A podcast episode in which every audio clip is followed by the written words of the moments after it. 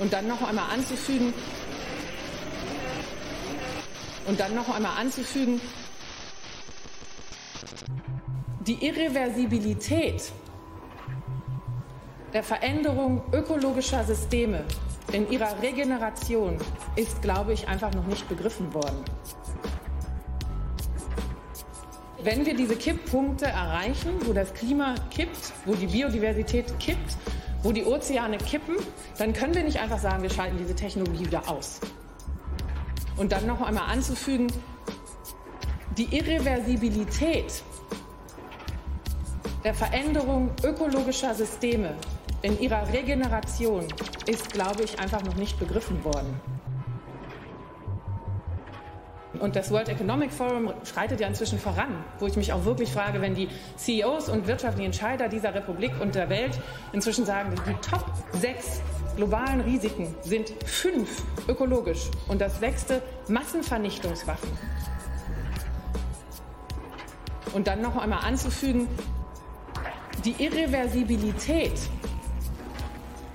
der Veränderung ökologischer Systeme in ihrer Regeneration ist, glaube ich, einfach noch nicht begriffen worden. Wir haben komplett veränderte Lebensgrundlagen für die Menschheit, für die nächsten Generationen. Und das wird in keiner ökonomischen Kalkulation adäquat berücksichtigt. Das ist nicht mal planbar oder prognostizierbar. Und dann noch einmal anzufügen, und dann noch einmal anzufügen, einen wunderschönen guten Abend, ihr Lieben. Herzlich willkommen zu einer neuen Ausgabe von 2045 bei Design or Disaster, dem Livestream-Podcast zur Klimakatastrophe. Und bevor ich unseren besonderen Gast begrüße, begrüße ich wie immer recht herzlich den Co-Moderator, Co-Host, Kompagnon, Kollaborateur, whatever, Jens Brodersen. Hallo Jens. Hallo Patrick, hallo Community. Ja, die Welt brennt und wir sind mittendrin. Wie warm ist das in Würzburg, Patrick? Es ist äh, noch angenehm, weil der Wind weht, aber es ist durchweg wolkenloser Himmel und damit auch jetzt schon sehr, sehr trocken. Also ich bin vorhin erst mit dem Hund Gassi gegangen und habe so mich gewundert, dass da so ganz viele Risse plötzlich wieder auf dem Boden sind und so weiter, obwohl grünes Gras sehr hoch wächst und so weiter. Also äh, ich glaube, es war schon mal anders, aber wer weiß das schon. Ähm, bevor wir also über das Wetter reden, reden wir über ganz was anderes. Wir begrüßen nämlich erstmal äh, recht herzlich unseren besonderen Gast. Wir sind sehr froh, dass er sich die Zeit genommen hat für uns und für unser Format. Herzlich willkommen, Matthias Quent. Hallo, Matthias.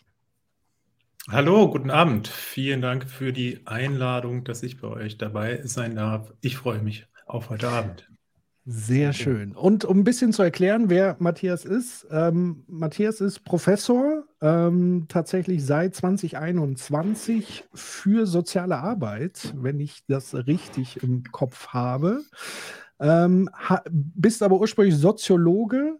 Ähm, du bist gleichzeitig Gründer und sozusagen Mitarbeiter ähm, des Instituts für Demokratie und Zivilgesellschaft in Jena. Ähm, und äh, du bist Professor an der Hochschule Magdeburg-Stendal. Also das ist, glaube ich, die Professur für soziale Arbeit. Richtig? Wenn man genau sein will, dann die Professur für Soziologie in der sozialen ah. Arbeit. Aber das äh, soziale Arbeit ist ja ein sehr breites Spektrum mit vielen Bezugswissenschaften und Disziplinen. Und ich vertrete die Soziologie, bin also sozusagen meine Ausbildung treu. Sehr, sehr gut. Und du bist ein, äh, wie ich äh, festgestellt habe, sehr umtriebiger Publizist äh, und auch sonst auch sehr oft unterwegs in Sachen Gutachtertum.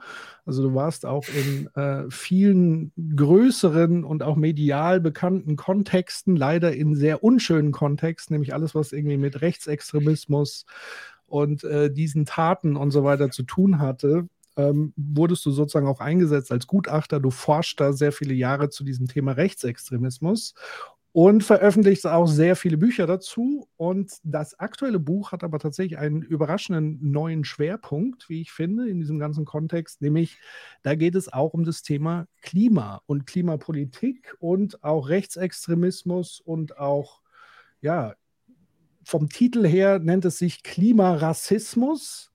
Ähm, also wer das Buch äh, äh, sich gerne zulegen will und das sollte man tun, äh, gemeinsam geschrieben mit Christoph Richter und Axel Saalheiser. Und der Untertitel ist Der Kampf der Rechten gegen die ökologische Wende.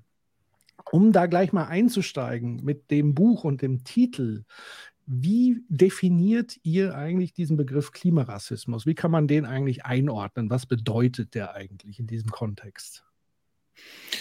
Der Begriff hat äh, verschiedene Ebenen. Auf der einen Seite er, beschreibt er ein Strukturverhältnis.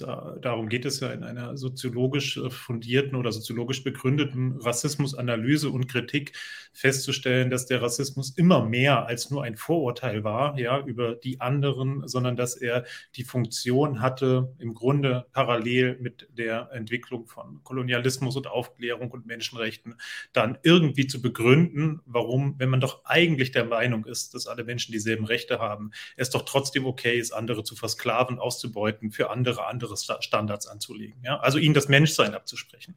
Mhm. Ähm, ja, äh, das heißt, es geht nicht darum äh, zu sagen, dass wer irgendwie äh, Schnitzel ist oder SUV fährt, äh, Rassist oder Rassistin ist, sondern es geht um eine Strukturanalyse, um eine historische Genese von gesellschaftlichen Machtverhältnissen, um es etwas kompliziert auszudrücken. Ähm, es wird häufig äh, veranschaulicht mit dem Beispiel, ja, also wir sind alle irgendwie rassistisch sozialisiert, ob negativ betroffen oder dadurch, dass wir davon vielleicht auch profitiert haben, in einer Gesellschaft, die Rassismus äh, immer wieder hervorbringt und reproduziert, was nicht heißt, nicht dasselbe ist mit wir sind alle rassistisch oder äh, Rassistinnen. Äh, das ist eine Ebene eine zweite Ebene beschreibt. Und das kommt auch insbesondere aus der äh, rassismuskritischen postkolonialen äh, Theorie, ähm, der Begriff des Umweltrassismus, den es als Diskussion schon sehr lange gibt. Seit den 80er Jahren gibt es da insbesondere in den USA Forschung, die nämlich feststellt, dass von negativen Umweltentwicklungen, von Umweltbelastungen nicht alle Menschen gleich betroffen sind, sondern dass das mit ähm, rassistischen Segregationen zusammenfällt. Dass also zum Beispiel BPOC, schwarze Menschen, People of Color, häufiger nah an Müllkippen wohnen, häufiger in Wohngegenden wohnen, in denen die Luftqualität schlechter ist, an Industrieanlagen, an Atomkraftwerken, was auch immer, als äh, nicht schwarze, als weiße Menschen, dass es hier also strukturell eine Ungleichheit von Chancen gibt. Und das, was für den Umweltaspekt gilt, gilt für den Klimaaspekt auch. Ähm, es gibt unterschiedliche Verantwortung, es gibt unterschiedliche sozusagen Belastungen, unterschiedliche Möglichkeiten, auch damit umzugehen. Wir werden das gern vertiefen können. Äh, und eine dritte Ebene noch, das ist meine eigentliche Disziplin sozusagen, wenn man das so fassen will, die der Rechtsextremismusforschung, dass Rassismus im Kern immer die Antwort der äußersten Rechten auf die Klimakrise ist. Mit verschiedenen Auswirkungen oder verschiedenen Ausformungen ideologischer Natur. Aber im Kern geht es dann doch immer darum zu sagen, also wir beißen zuerst und die anderen, die sollen halt sterben. Hm. Aber wird es tatsächlich auch so offen mittlerweile formuliert? Wie ist da so eure Beobachtung? Oder wird das schon immer noch kodifiziert, sage ich mal? Also auch verhüllt, verschleiert und es steckt sozusagen nur so hinten dran? Rassismus wird generell verschleiert. Ja? Allein der Begriff der Rasse, der historisch äh, zu Recht verbrämt ist. Es gibt keine menschlichen Rassen. Der Rassismus erfindet sie. Ähm, und da, dadurch, dass die, mit diesem Begriff nicht gearbeitet wird, sondern mit anderen Begriffen, mit Ersatzbegriffen, sowas wie die, ähm, ähm äh, die Invasoren in Anführungszeichen, ja, in kulturalisiert wird, also bestimmte Merkmale oder Scheinmerkmale für unabänderlich, für vererbbar erklärt werden, ähm, in dem über Kultur, über Abstammung, über andere Aspekte als eine vermeintliche äh, Rasse, der Rassismus sich rechtfertigt und Ungleichheit erklärt wird. Natürlich erscheint er in einer Art und Weise äh, chiffriert und ähm, darum bin ich auch kein Freund davon, jetzt zu sagen, der oder das ist total rassistisch, ja, weil es eben ein Strukturverhältnis beschreibt und es eher eine Analyse, eine Kritik, äh, Ebene der Kritik ist, als ähm, das etwas so stark zu individualisieren oder auf Personen ähm, runterzubrechen, ähm, weil ja das eben häufig dann den Blickwinkel etwas, etwas verkürzt auf, auf Vorurteile oder auf die sehr sichtbaren Formen von, von, von Rassismus. Das heißt, die Art und Weise, wie das auftaucht, die kann sehr offen sein. Ja, bei, den, bei, der, bei der extremen Rechten, das kann man ihr nicht vorwerfen. Die ist sehr, sehr deutlich in der Regel in dem, äh, was sie fordert, äh, wenn gesagt wird, wir müssen eben die Menschheit halbieren, ähm, wir müssen die Muslime vernichten, weil die sind die eigentliche Ursache für den Klimawandel. Das gibt es bei den Rechtsterroristen, bei den Ökofaschisten. Aber häufig ist es äh, dann doch versteckter und damit auch ein Stück weit ähm, ja, tiefer in den Gesellschaftsgeschichten äh, und Erzählungen liegen, dann muss man ein bisschen tiefer, tiefer bohren und dann aus meiner Sicht wirklich stärker auch auf äh, Strukturen schauen als auf ähm, ja, individuelle Einstellungen und Dispositionen. Ja, was auch spannend ist, ist manchmal so dieses, ähm, dass einigen Leuten, die auch irgendwie so ein internalisiertes koloniales Mindset haben, das gar nicht so richtig klar ist, was sie dann so sagen. Na, also beispielsweise der EU-Außenbeauftragte, der gesagt hat, so Europa ist ein Garten und der Rest der Welt ist ein Dschungel und der Dschungel könnte zu uns kommen und deswegen müssen wir Klimapolitik machen. Also das ist genau sein Wording. So, und da steckt ja im Prinzip schon genau diese Haltung dann da drin. Das ist halt, das ist halt krass. Ne? Und ähm, wenn man dann sich so eine Kante sucht, dann kann man man die quasi so abtragen bis zu dem Punkt, wo sie dann sagen, okay, die, die niederen Rassen müssen sterben. Und dazwischen sind so diese so, na, wir können nicht alle reinlassen. Und dann so diese so, die sind halt selber schuld. So, ne? Also das, das ist, ist halt, ist halt echt äh, äh krass, welche Ausformung es davon gibt. Ja, es gibt Ausformungen und vor allem gibt es äh, eine immer gleiche Funktion. Und die Funktion ist die eigene Überlegenheit, sei sie biologistisch begründet. Ja, wir sind eben von Natur aus, sind die weißen Völker überlegen. So äh, wurde früher offen diskutiert. Äh, heute ähm, findet man das immer noch, aber häufig äh, eher chiffrierter, in der White Supremacy-Bewegung offener. Ähm, aber es geht letztlich beim Rassismus immer darum, darzustellen oder irgendwie zu rechtfertigen, warum die, den anderen weniger zusteht. Zum Beispiel auch in Hinblick Hinblick auf, äh, auf, auf Lebenschancen, ja, wo, wo lebt man, welche Chancen hat sich zu entwickeln und so weiter. Und es ist ja nicht mal nur so, dass es darum geht, anderen die Chance vorzuenthalten, etwa nach Europa oder nach Nordamerika zu migrieren, zu flüchten, sondern auch darum, dass, und das ist der Punkt, der den Klimawandel oder das Klimathema ja so dringlich äh, macht, dass, dass letztlich es äh, so etwas wie eine Klimaapartheit gibt. Ja? Also, dass wir mit unserem Lebensstil, mit wir meine ich nicht uns als Individuen, sondern ich meine damit die Historie eines eines, äh, eines globalen äh, Nordens mit der Geschichte und allem, was damit verbunden ist, auch an Wohlstandsgewinnen, die sich über Jahrzehnte und Jahrhunderte aufgebaut haben, ähm, ja dafür verantwortlich sind, dass insbesondere die Lebensräume von indigenen Bevölkerung, von nicht weißen Bevölkerung äh, zerstört werden und ähm, mehr und mehr die Menschen auch dazu zwingen, das ist dann der Punkt, der öffentlich diskutiert wird, äh, womöglich sich eben auch auf die Fluchtwege äh, in den globalen Norden zu begeben. Mhm. Ich würde gerne mal bei, bei diesem Begriff äh, kurz bleiben und checken, ob ich das richtig verstanden habe. Also es gibt sozusagen Bewegungen, die noch nicht mal chiffrieren, also es noch nicht mal sozusagen ihren Rassismus verdecken, sondern das ist so White Supremacy Bewegung, Ökofaschisten hast du gerade gesagt, die da auch sehr selbstbewusst und offen wahrscheinlich das ausprägen. Dann gibt es wahrscheinlich welche, die das chiffrieren aus wahrscheinlich unterschiedlichen Gründen. Da kam auch eine Frage aus dem Chat, warum wird chiffriert? Und da wäre jetzt meine Vermutung, es gibt sozusagen die einen, denen ist dieser Rassismus gänzlich unbewusst und deswegen chiffrieren mhm. sie vielleicht. Und es gibt aber auch vielleicht welche, die wollen das verschleiern oder verdecken oder gibt es die gar nicht. Also es gibt entweder die, denen sich das bewusst ist und die sind dann auch selbstbewusst. Äh, oder gibt es welche, die das auch strategisch taktisch verschleiern und genau wissen, wo der Hase rennt?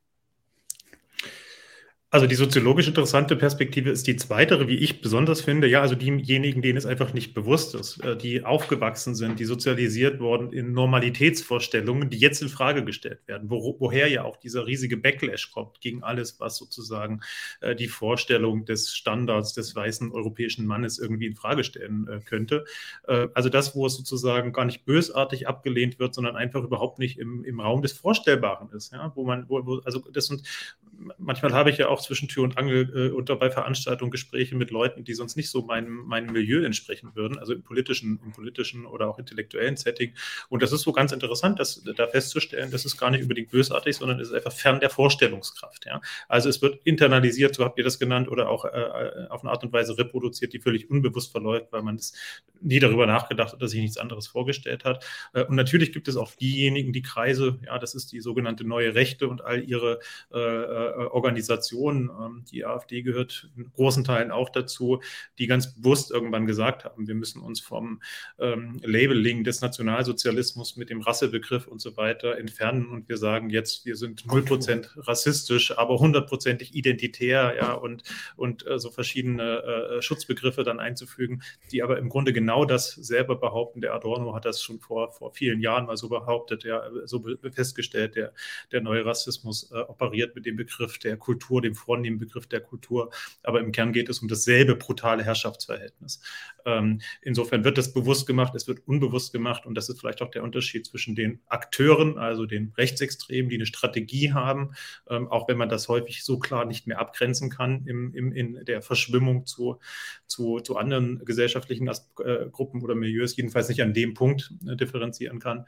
Ähm, und denjenigen, die schlicht und einfach ähm, ja, es ja auch vielerorts gar nicht gelernt haben oder äh, keinen Raum dafür haben, nicht den Hintergrund dafür haben, gesellschaftliche Normalitäten überhaupt in Frage zu stellen, so wie ihr das mit euren tollen Sendungen ja auch äh, macht. Ja, vielen Dank. ähm, die Frage ist, inwieweit habt ihr auch untersucht, äh, ob, also wie das Ganze so quantifiziert ist? Also, weil man hat ja das Gefühl, wenn man so gerade, und du beschäftigst ja auch mit digitalen Medien und Medien insgesamt, dass so der Eindruck entsteht, dass sozusagen das immer lauter wird, immer größer wird. Und ähm, bis auch, sage ich mal, in Leitmedien hinein so richtig zu schwappen scheint. Auch ganz aktuell, wenn man so äh, fast schon kampagnenartige Berichterstattung erlebt, also in, in, Richtung Grüne und so weiter, wo ja dann Wort, Wort, Wörter fallen und Worte verwendet werden wie Sekte und so weiter. Und das potenziert sich, reproduziert sich und so weiter. Habt ihr auch mal versucht, das zu quantifizieren, wie so die Bewegung sich da gerade formiert aufstellt, wie, wie das, also ist die Wahrnehmung eine andere als die letztendlichen Zahlen? Da könnt ihr überhaupt dazu was sagen? Also da sind in der Frage stehen, äh, verstecken verschiedene Ebenen. Äh, auf der einen Seite gibt es, das ist Forschung, die wir jetzt nicht für das Buch gemacht haben, die aber zum Beispiel Beate Küpper mit der Friedrich-Ebert-Stiftung gemacht haben über die äh, Einstellung, wie viele Menschen leugnen, wie viel Prozent der Bevölkerung in Deutschland leugnen beispielsweise den menschengemachten Klimawandel. Es gibt viele Studien über rechtsextreme Einstellungen in der Bevölkerung oder auch rechtspopulistische Einstellungen in der Bevölkerung. Und wir sehen das natürlich an den Wahlergebnissen der AfD, die ja nicht zufällig sich entwickeln, als sozusagen vielleicht den, äh, einen der, der repräsentativsten ähm, Indikatoren für politische Verschiebungen. Ähm, die, der Anteil derjenigen, die den menschengemachten Klimawandel wirklich hart leugnen, der ist ziemlich gering. Ja, das sind also, ich weiß es jetzt nicht ganz genau, drei oder vier oder fünf Prozentpunkte, äh, kein sehr großer Anteil. Ähm, es sind andere Erzählungen, andere Überzeugungen der Verleugnung oder auch der Negierung, das, was wir jetzt politisch erleben, ja, des Buying Times, irgendwie darauf hinzuweisen, aber erstmal muss doch China und so weiter, wir haben doch gar keinen Anteil, die anderen irgendwie noch Zeit zu kaufen, was sich natürlich mit industriellen, fossilindustriellen Interessen trifft, noch möglichst viele Ölheizungen, Verbrennungsmotorautos oder auch andere Dinge zu verkaufen. Ähm, das ist ein Aspekt. Ich will noch einen anderen stark machen, auch um nicht ganz so pessimistisch zu sein, aber auch, weil es eine ähm, äh, weil es, weil es äh, zur Wahrheit dazugehört.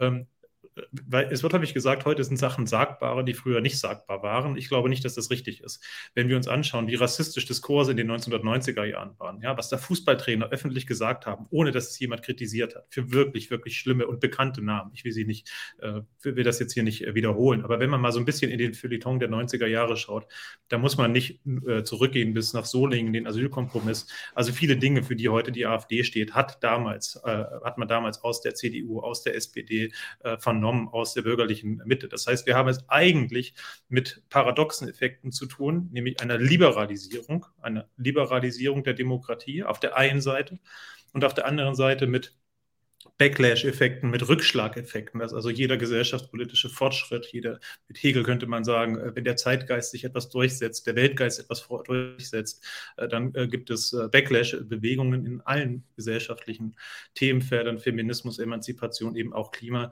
Das heißt, diejenigen, die in der Vergangenheit davon profitiert haben, dass die Gesellschaft extrem ungleich äh, ähm, äh, verteilt ist, dass man mit einer bestimmten Identität andere Möglichkeiten, mehr Chancen, weniger Hindernisse hat als andere, dass man mit bestimmten Industrien mehr Geld verdient hat als mit anderen, obwohl man seit langem weiß, wie schädlich die sind.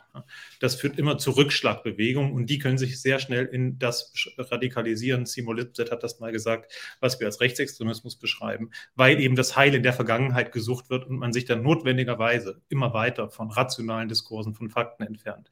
Darum, um jetzt den Punkt zu beantworten, wir erleben nach meinem Dafürhalten im Moment eine wirklich massive Backlash-Welle in Deutschland, in allen Bereichen, in der Klimapolitik, in der Asylpolitik, in der Menschenrechtspolitik, also wenn es um die Rechte von ähm, ähm, Transpersonen geht oder andere, andere Fragen.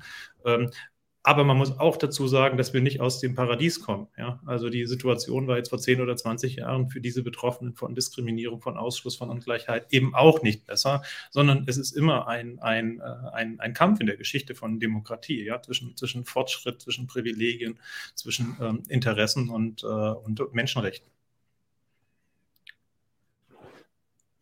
Wenn man jetzt mal drauf schaut, ähm, also dieses ähm, Rassismus kann also einerseits etwas sein, was ich jetzt halt irgendwie, keine Ahnung, halt irgendwie äh, äh, noch gar nicht richtig bei mir entdeckt habe, aber trotzdem reproduziere, weil das irgendwie so ein, ähm, irgendwie so, so ein Teil meiner Kultur ist oder so, dem, was ich so halt irgendwie so mitge mitgenommen habe. Es kann aber auch halt eben etwas sein, womit halt ich versuche, ähm, vielleicht irgendwie meine Angst vor der Unsicherheit und der Angst vor dem Ungewissen halt irgendwie zu haben, nach dem Motto, so, okay, der Große, also der andere soll bitte schuld sein und so weiter oder sollen die doch zuerst, also auch so ein Entlastungs- äh, Teil mhm. sein soll. Also Rassismus ist ja auch, wenn ich das richtig verstanden habe, auch in der Historie auch etwas gesehen, was eher so ein Hilfsmittel war. So, und ähm, äh, dann kann das natürlich auch etwas sein, was ich dann irgendwie versuche, politisch auch irgendwie zu benutzen, ähm, um damit halt ähm, etwas wie naja, Solidarität oder irgendwie Hilfe für zum Beispiel im Rahmen von Loss and Damages oder im, im Sinne von Verantwortungsübernahme und so weiter halt irgendwie auch benutzen kann, um, sei es jetzt halt irgendwie Aufmerksamkeit oder politisches Kapital oder halt irgendwie Zeit daraus zu kaufen. Also das ist irgendwie, diese, also Entmenschlichung scheint sehr nützlich zu sein. Also in der Auseinandersetzung und diesen Aushandlungsprozessen. Oder wie, wie, wie muss ich das verstehen? Absolut. Die, die äh, rassistische Narrative, Fragmente, Prägungen sind so tief in unserer Gesellschaft, und zwar in der Gesellschaft der Industrialisierung äh, verankert, dass es äh, nicht voneinander trennbar ist, ja, dass man das gar nicht voneinander trennen kann. Und das macht es auch so widerspruchsvoll und so schwierig, darüber in einer, in einer differenzierten Art und Weise zu sprechen. Ja, weil es geht eben nicht nur um Ideologien oder um Abwertungen, sondern es geht um materielle ähm, Realitäten wenn wir uns anschauen, dass der CO2-Fußabdruck ja, für die Durchschnittsbevölkerung gerechnet auf dem, äh, in, in Deutschland etwa acht bis neun Mal höher ist als im Durchschnitt auf dem afrikanischen Kontinent. Ähm, dann stellt sich gleich, äh, automatisch doch die Frage, warum ist es eigentlich berechtigt? Warum ist es berechtigt? Man könnte jetzt auch mit Armutsstatistiken anfangen und so weiter, aber bleiben wir mal bei diesem, bei dem äh, CO2-Budget. Warum ist es berechtigt, dass wir im globalen Norden, in den USA ist es doch schlimmer, auch in anderen Ländern, aber Deutschland kann sich nicht aus der Verantwortung nehmen, ähm, dass wir so, so viel überdurchschnittlich konsumieren oder emittieren, insbesondere von einem sehr begrenzten zur Verfügung stehenden äh, Budget. Wie wird das eigentlich gerechtfertigt? Und wenn man dann hinschaut, was kommt so? Naja, das eigentliche Problem sind ja, dass die Menschen, die Afrikaner äh, und so weiter, rassistisches Stereotyp, die breiten sich so stark aus und die sind ja gar nicht so leistungsfähig dazu. Also ja, wie werden solche Dinge, die historisch über Kolonialismus, über auch die äh, wirtschaftliche Abhängigkeit und politische Abhängigkeit des globalen Südens vom Norden äh, am Leben erhalten werden, äh, die, die sind unsere materielle Realität. Der Soziologe Stefan Dessenich beschreibt das als Externalisierungsgesellschaft. Wir leben auf die Kosten der anderen und das wird nirgendwo so sichtbar wie in der äh, Klimakrise, in der globalen Klimakrise und den ungleich verteilten historischen, die aktuelle Verantwortung.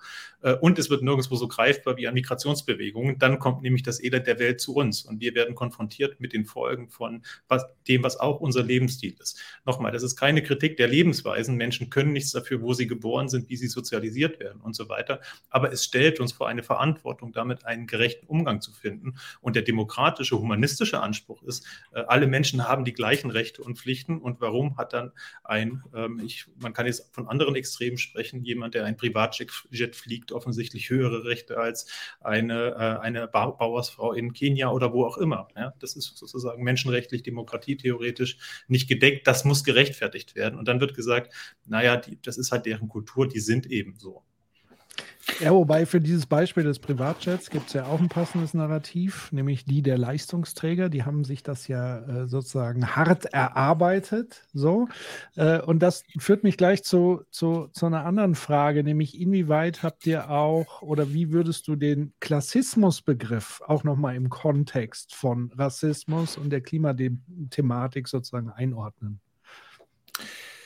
Wir haben den als eine zweite Dimension ja auch im Buch als Klimaklassismus so beschrieben, der im Grunde strukturidentisch funktioniert. Das heißt, diejenigen, die am wenigsten Verantwortung für die Klimakrise tragen, sind am wenigsten dafür in der Lage, sich davor zu schützen oder tragen am stärksten die Konsequenzen. Und es gibt eine, eine riesige Korrelation in allen Zusammenhängen ja, zwischen dem sogenannten Migrationshintergrund und äh, der, der, der, äh, dem Risiko von Armut. Äh, ähm, aber ehrlicherweise muss man ja sagen, der Begriff des Klassismus umfasst ja nicht nur extreme Armut, Armut, ähm, sondern auch, und das ist das, wo die Diskussion auch im Hinblick auf, wie geht es gesellschaftlich eigentlich weiter, interessant wird. Ähm, man kann sehr gut argumentieren, dass viele, viele Menschengruppen besonders vulnerabel sind. Ja, auch Kranke, Alte, die, nächste, die junge Generation, wie auch immer, Frauen. Für all das gibt es gute empirische Belege. Ähm, aber es betrifft natürlich auch gerade zum Beispiel die Arbeiterschicht, ja, der, die äh, eben nicht einen Bürojob haben, sondern in der Mittagssitze auf irgendwelchen äh, Dächern schmoren müssen, Straßen pflastern müssen und so weiter was in der Klimabewegung sozusagen auch diskutiert wird, aber sich häufig nicht an Beteiligung dieser Milieus, jedenfalls nicht in einem sehr wahrnehmbaren Maße auszudrücken, äh, auszudrücken scheint. Also Klassismus ist ein ganz zentraler Aspekt dessen. Das heißt also, dass äh, es hier um die Rechtfertigung von Privilegien einerseits von bestimmten Industrien, fossilen Industrien geht, aber andererseits insbesondere auch äh, der Reichsten, die dann sagen, naja, also schützt euch mal lieber gegen die Flüchtlinge, die hier im Zuge der, der Migration äh, kommen, als danach zu fragen, dass unser Anteil am Klimawandel in den vergangenen äh, 20 Jahren 50 äh, Prozent war und damit äh, viel, viel mehr als von den restlichen 90 Prozent der Bevölkerung. Da gibt es sehr, sehr, äh, also wirklich schockierende Statistiken, ähm, die, die ich jetzt nicht rezitieren kann, weil ich sie nicht vorliegen habe. Aber es ist ganz eindeutig natürlich, wer besonders reich ist, hat einen besonders äh, großen äh, Fußabdruck, hat besonders viele Auswirkungen. Die 10, 100 reichsten ähm, Unternehmen sind für, ich glaube, 73 Prozent der äh, CO2-Emissionen weltweit äh, verantwortlich, hat das Carbon äh, Footprint Network mal, mal gezeigt und andere Studien. Ähm, insofern sind das auch Verschleierungsdebatten, wenn dann gesagt wird, also die Grünen wollen euch das Schnitzel wegnehmen oder sonst was. Es gibt direkt da noch eine, eine Folgefrage zum Thema Klassismus, Zusatzfrage. Siehst du auch Zusammenhänge zu ökonomistischen Einstellungen? In Klammern spielte bei den Studien zur gruppenbezogenen Menschenfeindlichkeit eine Rolle, also konkret aus deiner Forschungsperspektive raus. Also die Frage von ähm, der, der sozusagen einem Wirtschaftsextremismus, ja, einer, einer Radikalisierung äh, ökonomischer Präferenzen spielt in einer, äh, natürlich eine zentrale Rolle. Auch hier sehen wir eigentlich das Backlash-Element. Ja? Wenn wir jetzt sehen, dass die AfD die einzige Partei ist im Bundestag, die den menschengemachten Klimawandel, über den Begriff könnte man auch noch mal reden, aber das ist ein anderes Thema, in Frage stellt, äh, dann wissen wir andererseits durch journalistische, aktivistische und wissenschaftliche Arbeiten, äh, dass das Narrative sind, die ja vor allem von großen äh, Unternehmen, von ExxonMobil, von irgendwelchen äh, Netzwerken, äh, die, die eher im neoliberalen Spektrum angesiedelt sind, lange transportiert produziert wurden, die aber gesamtgesellschaftlich auf dem Rückzug sind. Also dass eigentlich wir ein relativ hohes Klimabewusstsein haben auch mit einer äh, hohen Unsicherheit in der Frage, wie man damit umgeht, aber generell ein, hohe, ein hohes Bewusstsein in der Bevölkerung ähm, und deswegen auch sozusagen sich dieser Mainstream, das Thema nicht ernst äh, zu nehmen oder das zu bagatellisieren, ähm, eigentlich eher auf dem Rückzug befindet, weswegen wir auch die Grünen an der Bundesregierung haben. Ja? Also das sind ja gesellschaftspolitisch im historischen Verlauf erstmal äh, erstmal Fortschritte. Ähm, das heißt, ja, natürlich, das ist absolut mit, mit der Industrialisierung, mit der Wirtschaft, mit der Interessen von Wirtschaftswachstum verbundene Frage, weil da ist die Ursache des Klimawandels. Der Begriff menschengemachter Klimawandel ist irreführend. Ja, Menschen oder menschenähnliches Leben gibt es seit 300.000 Jahren auf der Welt. Ähm, den Klimawandel seit 1850, äh, ja, seit dem industriellen Zeitalter. Ähm, und nein, es sind nicht alle Menschen verantwortlich. Es sind manche und Strukturen viel, viel verantwortlicher als andere. Deswegen ist auch schon der Begriff eigentlich irreführend, weil er irgendwie sagt, ihr seid alle damit daran schuld, ihr müsst alle was tun und die Verantwortung von den eigentlich relevanten Strukturen äh, und auch Verantwortungsträgern äh, ablenkt. Und was wir im Buch äh, stark machen, ist auch ähm, im Hinblick auf das, was wir an Radikalisierung in den USA und zunehmend über die Corona-Proteste auch in Deutschland gesehen haben, äh, die Bedeutung eigentlich neuer rechtsextremer Narrative und Dynamiken oder sagen wir rechtsradikaler, nämlich der, der des Rechtslibertarismus, also der Überzeugung, dass der Staat doch aufs Allernötigste, wenn nicht gar komplett äh, reduziert oder eingeschränkt werden muss. Äh, der, der, der, der Markt allein solle das Reden, äh, die Rede, Regeln eine Art von Survival of uh, the Fittest im, uh, in einem sehr marktradikalen Sinne, wo ja auch die AfD mit Herrn Lucke damals hergekommen ist. Ja, deswegen, also dieses Anthropozän, man könnte auch Kapito, äh, äh Kapitalozän oder so habe ich auch schon mal irgendwo gelesen und so. Ja, also da, da, steckt natürlich schon viel drin, weil das eben auch so ein bisschen primed und so. Ähm, zu dem, was du, ich, ich habe wollte gerne auf diesen Punkt des Narrativs äh, nochmal, äh, was du gerade eben gesagt hast, daher. Und da habe ich, glaube ich, ein interessantes Beispiel. Ähm, ich habe auch noch einen Nachtrag zu dem, was du gerade eben gesagt hast, nämlich dieses, was sehr spannend ist, und das ist ja auch etwas, wo, äh, was auch so ein bisschen so typisches, auch manchmal so rechtes Denken ist, so Biologismen. Ne? Also mhm. die, die kommen nicht auf die Füße, nicht wegen Kolonialismus und Neokolonialismus, nein, die kommen auf die Füße, weil sie biologisch dover sind. Und das, das Interessante ist, das ist eben etwas, was man im Klassismus ja auch manchmal hat, dass man eben sagt, wegen so, ja gut, das ist halt irgendwie schlechter vererbt, schlechtere Anlagen und so weiter, und dann, um diese strukturelle Ebene dann auszuschließen. Und das ist, glaube ich, etwas, dem wir noch viel, viel, also noch viel häufiger, also mainstreamiger begegnen werden. Was ich aber spannend finde, ist das folgende, und da habe ich was vorbereitet, Moment, nämlich ähm, mir ist, ich erinnere mich noch gut daran, das war Ende der 90er, glaube ich, oder Anfang der 2000er. Da halt der alte Le Pen hat sich mit Schirinowski getroffen in Moskau. Ähm, und das war damals so ein Riesending nach dem Motto, so ja, eigentlich müssten die sich doch irgendwie doof finden und so. Aber nee, aber dann hat man irgendwie gemerkt, okay, irgendwie die teilen Interessen an irgendeiner Stelle. Und da kamen dann noch so andere Verbindungen zu anderen rechten Strömungen und so weiter. Und was wir ja gerade so sehen, ist, ähm, dass ganz viele dieser globalen Narrative dann so irgendwie im, im, im Social Media Space auftauchen und dann irgendwo ge gegrabt werden und dann neu gepackaged. Und hier habe ich nämlich einen, heute, Zeit. Integration war gestern. Deutschland ist das zweitgrößte Einwanderungsland der Welt und die Urdeutschen dürften auf absehbare Zeit zu einer numerischen Minderheiten unter vielen werden. Und nun, Fragezeichen, Raune, Raune, das ist der Great, Re also der große Austausch ne, You will not replace us. Das haben sie in Charlottesville noch gerufen. Und jetzt kann ich hier bei der Zeit was lesen, was eben sehr, sehr, die sagen das natürlich nicht und ich glaube auch nicht wirklich, dass es jetzt intended ist. Aber das Spannende ist ja eben dieses, wir hatten vorhin gesagt, das kann eben nützlich sein, diese Narrative, weil da so viel Kraft und so viel Angst drin steckt, halt irgendwie zu nutzen, dass das, was irgendwie zum Beispiel in den Staaten mal vorformuliert worden ist, hier dann repackaged dann einfach so Teil des Diskurses wird und eben auch hier gebraucht wird als Munition. Bevor Matthias was dazu sagt, noch eine Ergänzung. Ähm, das Ganze ist auf dem Mist gewachsen vom Zeit Online Social Media Team. Das heißt, da gab es nochmal sozusagen ein, Clickbait-Spin sozusagen. Und sie haben es mittlerweile gelöscht. Ähm, es ist aber trotzdem auf Twitter dokumentiert. Und nicht zuletzt, und dann sind wir auch wieder, es tut sich dann doch wiederum irgendwas weil der Protest dagegen sehr groß war heute, haben sie offenbar das auch gelöscht und zurückgenommen und eingesehen, so halb eingesehen, weil sie haben gesagt, oh, missverständliche Begrifflichkeit, aber eigentlich ist es sehr unmissverständlich, wie Jens gerade nochmal äh, äh, erläutert hat. So, also das nochmal zur Einordnung, aber jetzt du, Matthias, dazu. Naja, ich finde, das ist ein frappierendes Beispiel für eine Argumentationsunsicherheit auch im liberalen Spektrum. Ja, im, äh, wenn man die Zeit einordnen möchte, im linksliberalen Spektrum. Äh, und dann fallen einem keine besseren Begriffe ein, als die, die man irgendwann mal auf dem AfD-Parteitag äh, gehört hat und, äh, und, und jetzt in einem bestimmten, in einer, also das ist jetzt eine These, ich weiß nicht, wie dieser Tweet zustande gekommen ist.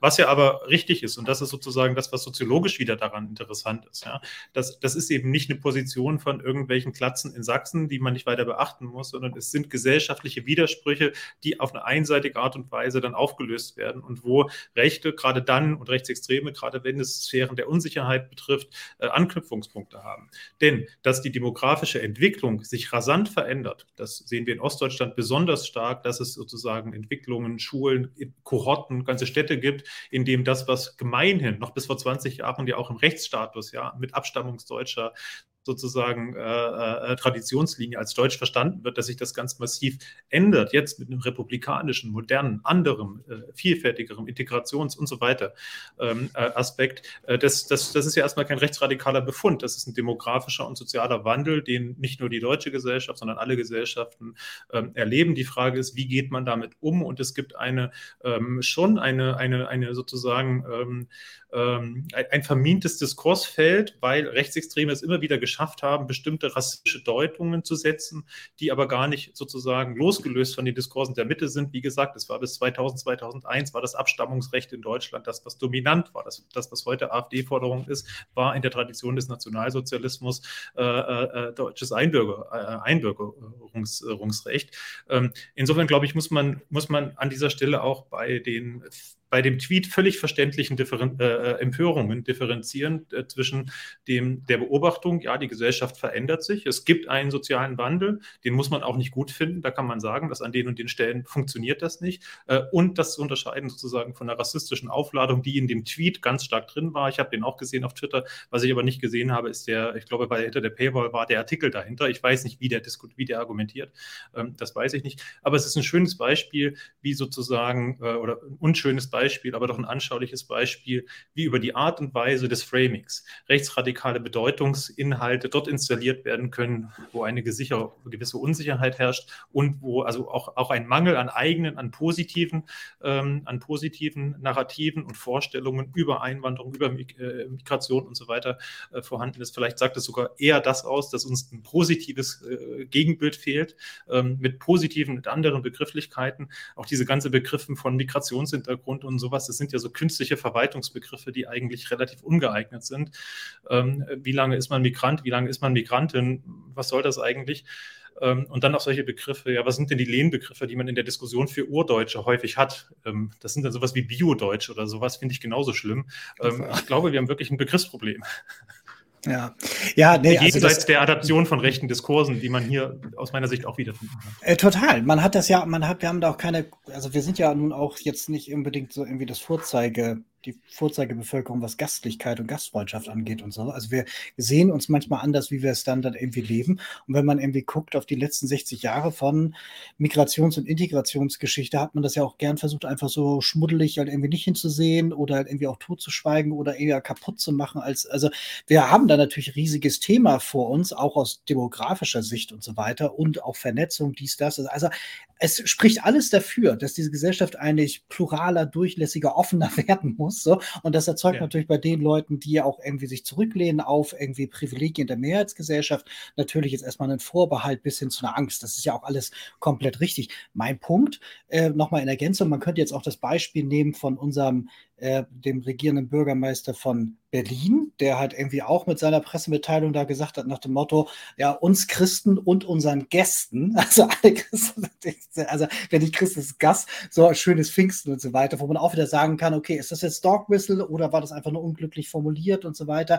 Geht ja nicht darum, ständig halt irgendwie Wortkritik zu haben, aber es gibt so viele Sachen, wo es einfach so daneben gegangen ist. Ne? Friedrich Merz, der vor Konservativen sagt, von wegen so, heute ist ein Tag zum Feiern am äh, hier äh, am Befreiungstag von Auschwitz und in der deutschen Geschichte ist nicht alles schlecht und so. Oder Broder dabei. Also das, wir haben jetzt so, so, so viele solcher Punkte, wo wir merken, da ist ein bisschen Testing the Waters, so ein bisschen etwas, auch wo man arbeitet damit mit der ganzen aufmerksamkeitsökonomischen Mechanik dahinter. Ähm, und dann, und das als letztes ist halt eben so dieses, ne, dieses, uns hat doch hier nie Transmenschen, haben uns doch hier als, als Thema jetzt ja nicht so als, als der Aufreger interessiert. Jetzt merkt man, jetzt kommen die ganzen Sharepics, die wir vor sieben Jahren in den Staaten gesehen ja. haben aus dem Rechtsextremismus, kommen jetzt hier an, schlecht auf Deutsch übersetzt und landen dann irgendwie so im Diskurs und schwupps gibt es auch irgendwelche Leute, die dann sagen so, ja okay, darauf reite ich jetzt ein. Also das eine ist ja die Leute, die tatsächlich das kämpferisch einsetzen, um damit eine andere Gesellschaft zu schaffen. Und da gibt es aber auch viele, die das einfach nur, ohne drüber nachzudenken, einfach mitverwenden und dann irgendwie ja, die, die, die Folgen vielleicht gar nicht abschätzen. Ja, und das ist das, was wir als Normalisierung, als Mainstreaming äh, bezeichnen. Ja, wenn äh, originär rechte, menschenfeindliche Narrative in den Mainstream einsickern. Und ähm, ich meine, die, die, die, die Frage von, von ähm, Gender Mainstreaming, von äh, der, der Gleichberechtigung unterschiedlicher Geschlecht, äh, geschlechtlicher Identitäten, sexuellen Orientierungen, ist äh, aus meiner Sicht, ohne dass ich da für Ex Experte bin, aber auch, also für das, was du gesagt hast, ein gutes Beispiel man muss aber auch sagen, dass es natürlich einen Unterschied macht, ob Olivia Jones bei Pro7 oder wo auch immer sie gelaufen ist, als ja die exotische, äh, die exotische äh, Transperson äh, Unterhaltung gemacht hat, oder ob das etwas ist, was im Alltag von Menschen wirklich Wirksamkeit erfährt. Ja, also wo man feststellt, okay, ich muss andere Verwaltungsformulare ausfüllen, ich muss darauf achten, wie, äh, wie, wie ich spreche. Ich habe ähm, Kinder, die in der Schule damit äh, konfrontiert sind, dass es etwas gibt, was ich ganz anders gelernt habe mal. Ja, insofern würde ich auch hier sagen, ja, das ist ein rechter Backlash, aber er ist umkämpft. Er ist auch nicht ein, äh, eindimensional. Es ist nicht so, dass die immer mehr Land gewinnen und deswegen jetzt, das kann passieren in der Zukunft, wenn man damit unklug umgeht. Ähm, aber es ist auch der Ausdruck dafür, dass Themen auf Augenhöhe oder mehr als auf Augenhöhe diskutiert werden als in, in der Vergangenheit. Und für dieses populistische Muster des Begriffesetzens fand ich ja die märzische Äußerung von den, äh, vom Sozialtourismus besonders oder den ukrainischen, äh, ja, die, die Äußerung besonders anschaulich nicht, weil, also so erschreckend wie es ist, er, er, hat die platziert, er hat sich dafür entschuldigt, er hat es danach wieder benutzt und mittlerweile wurde es auch, habe ich auf Twitter jedenfalls gesehen, von SPD-Leuten benutzt in der Formulierung. Niemand regt sich mehr darüber auf. Es gibt eine Form von Mainstreaming ähm, anhand dieses, dieses, dieses Begriffes und ähm, das zeigt, was, ja, das ist das, was vorher die AfD gemacht hat, ja, als sie von Bevölkerungsaustausch geredet hat, als Gauland über Boateng gesprochen hat und dann sich dafür entschuldigt und doch nicht zurück. Es geht um Aufmerksamkeit, es geht um die, ähm, die, die äh, Selbstinszenierung, die Selbstdarstellung und ähm, leider funktioniert es und es funktioniert auch, ohne dass ich dafür eine Lösung habe, natürlich durch die Empörung, die damit gezielt hervorgerufen wird und die Aufmerksamkeit, die damit gemerkt, ge hergestellt wird. Ein Punkt will ich an der Stelle noch stark machen. Was nicht probiert, was nicht funktioniert, ist das, was zumindest Teile der äh, Union offensichtlich wollen, nämlich die äh, Wählerschaft von der AfD abzugraben. Und dann haben wir, Le Pen wurde schon, der alte Le Pen wurde schon zitiert, ich zitiere nochmal die junge Le Pen, Marine Le Pen, äh, die mal sagte, die Leute wählen im Zweifelsfall das Original. Und das ist das, ja. was wir in der Forschung äh, in, in allen möglichen nationalen Konstellationen gesehen haben. Wenn sich der Konservatismus nach rechts öffnet, profitieren nicht die konservativen Parteien außer man zählt dazu, dass sie zusätzliche Machtoptionen in Koalitionen haben. Es profitieren die, die, die Rechtsradikalen und das ist das, was wir im Moment auch in den, in den Wahlprognosen ähm, ja leider ähm, sehen müssen. Ja. Kannst du, also hast du dazu auch noch mal ein bisschen intensiver geforscht, wie sozusagen die, die Historie der AfD, die Zusammensetzung? Ich habe, meine ich, so ein bisschen im Kopf, dass ja die AfD durchaus auch als Abspaltung von Union gesehen wurde, weil wir haben ja gerade thematisiert, in den 90er Jahren war ich kenne noch so Akteure wie Herrn Geis und so weiter, der tatsächlich eins zu eins AfD-Inhalte äh, bei Michel Friedmann, als er noch seine Talkshow hatte, vom, zum Besten gegeben hat, also zum Schlechten gegeben hat. Also kann man eigentlich auch sagen, dass das sozusagen ein, ein, eine Mischung ist aus ehemaligen Unionspolitikern, aber auch, also wie ist die so zusammengesetzt? Wie hat sich das vielleicht auch im Laufe der Jahre verändert, wenn du dazu was sagen kannst?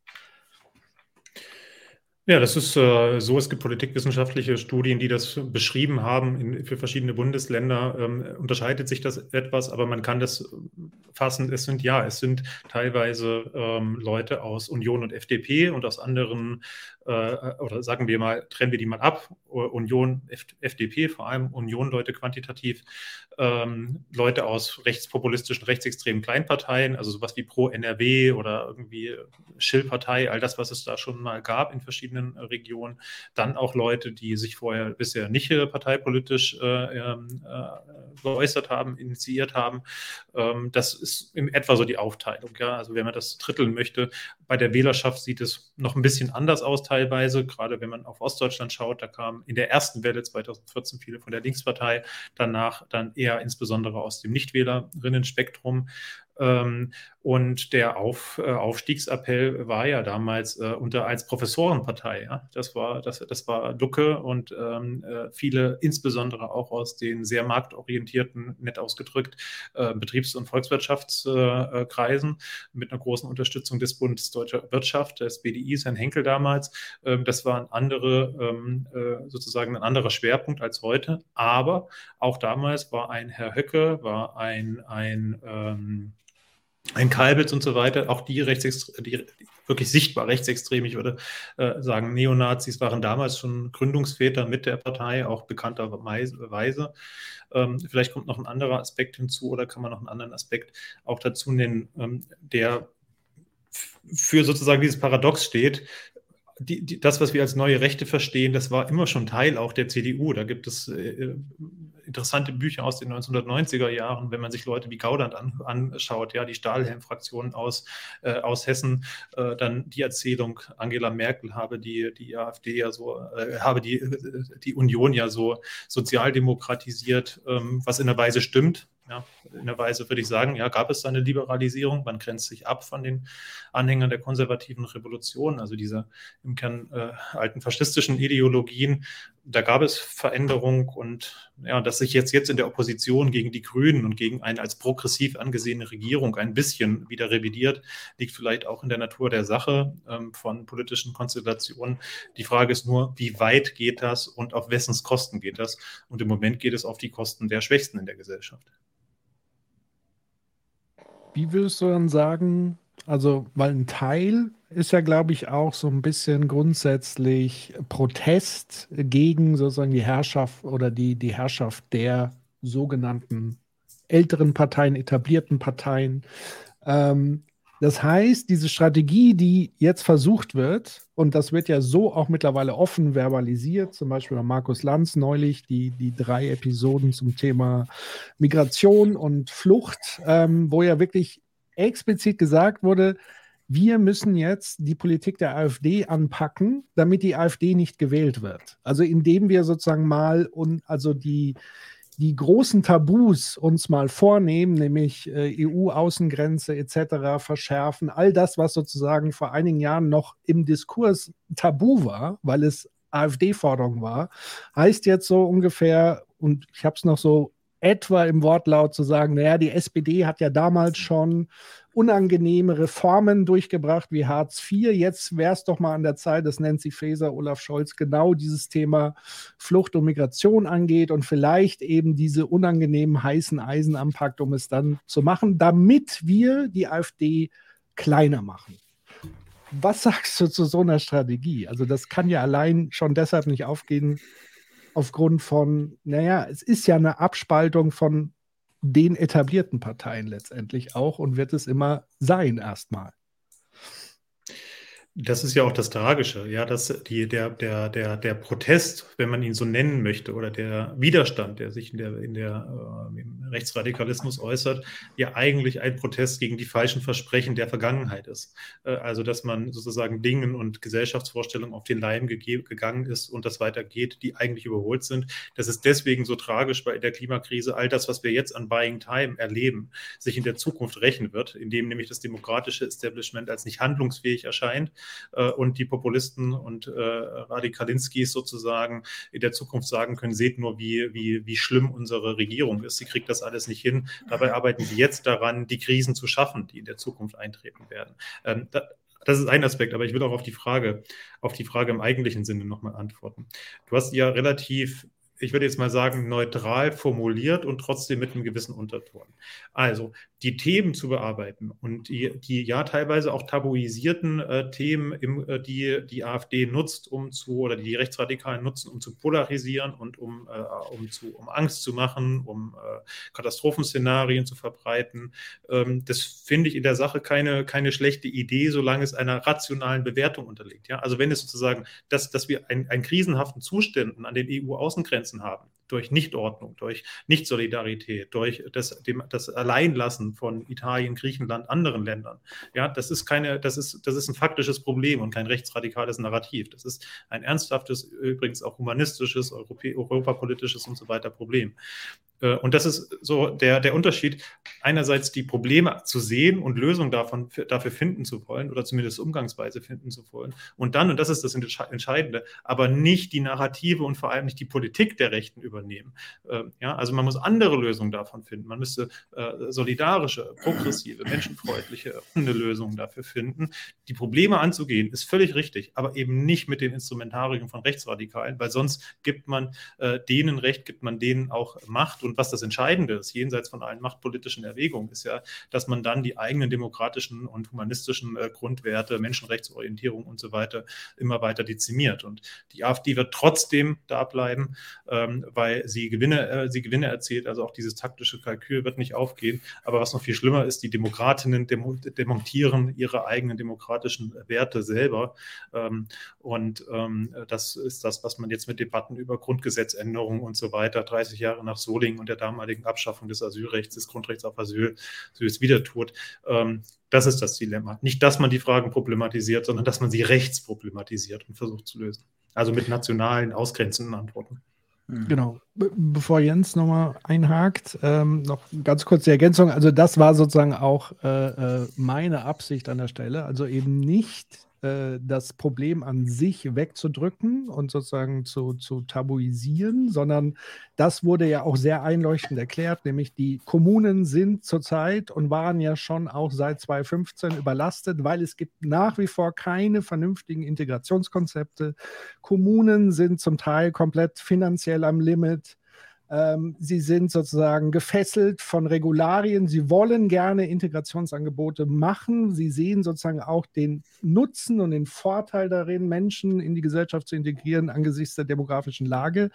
Das Frappierende war aber wirklich, dass in diesen drei Sendungen als mögliche Lösung wirklich nur über Pushbacks oder irgendwelchen Deals mit Außenländern und so weiter maßgeblich gesprochen wurde und eben überhaupt nicht über irgendwelche progressiven Ansätze von Schuldenausgleich der Kommunen oder, oder, oder. Ähm, ja. Und das war eigentlich das, das Tragische. So, das Problem wurde eigentlich sehr gut beschrieben, auch durch kommunale Vertreter. Aber die Lösungsebene war eben die ganze Zeit eben auf diesem äh, Level letztendlich.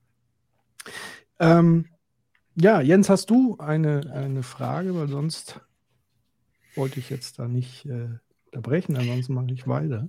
Nee, mach nochmal weiter. So, ich glaube, das ist später besser.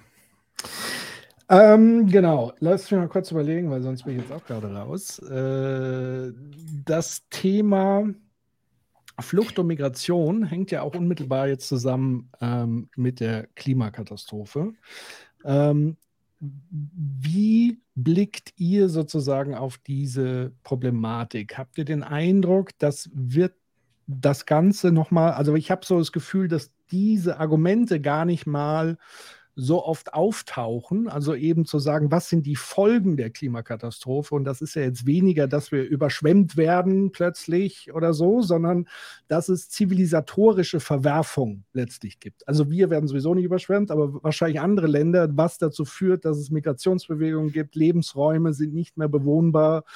Ähm, logischerweise ziehen Menschen weiter, weil sie müssen es, sie können es nicht anders. Ähm, was glaubst du, ist das schon Teil auch des Kurs bei uns? Weil ich habe so das Gefühl, das kommt so gar nicht vor, es wird irgendwie weggedrückt, verdrängt. Und vielleicht ist es aber auch ganz gut, dass es nicht der Fall ist, weil sonst haben wir eben nochmal eine Verdopplung, Verdreifachung, Verzehnfachung sowieso des anstehenden Diskurses. Weil dann kann man ja sagen, das ist ja immer das Argument für so scharfe Maßnahmen. Wir können ja nicht allen helfen. So kommt ja dann immer. Wie bewertest du das?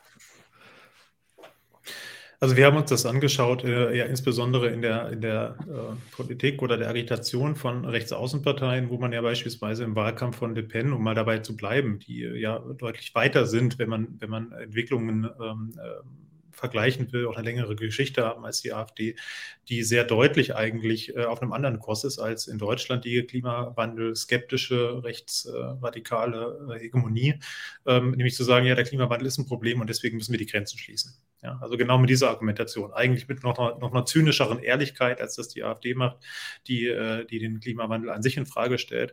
Äh, und das gibt so ein bisschen den Ausblick auch, wie es in Zukunft sein könnte. Und zwar nicht nur von den Rechtsaußenparteien, sondern ähm, äh, auch im, im, mit den Anschlussstellen in die, in, in die Mitte oder in die Gesellschaft allgemein hinein.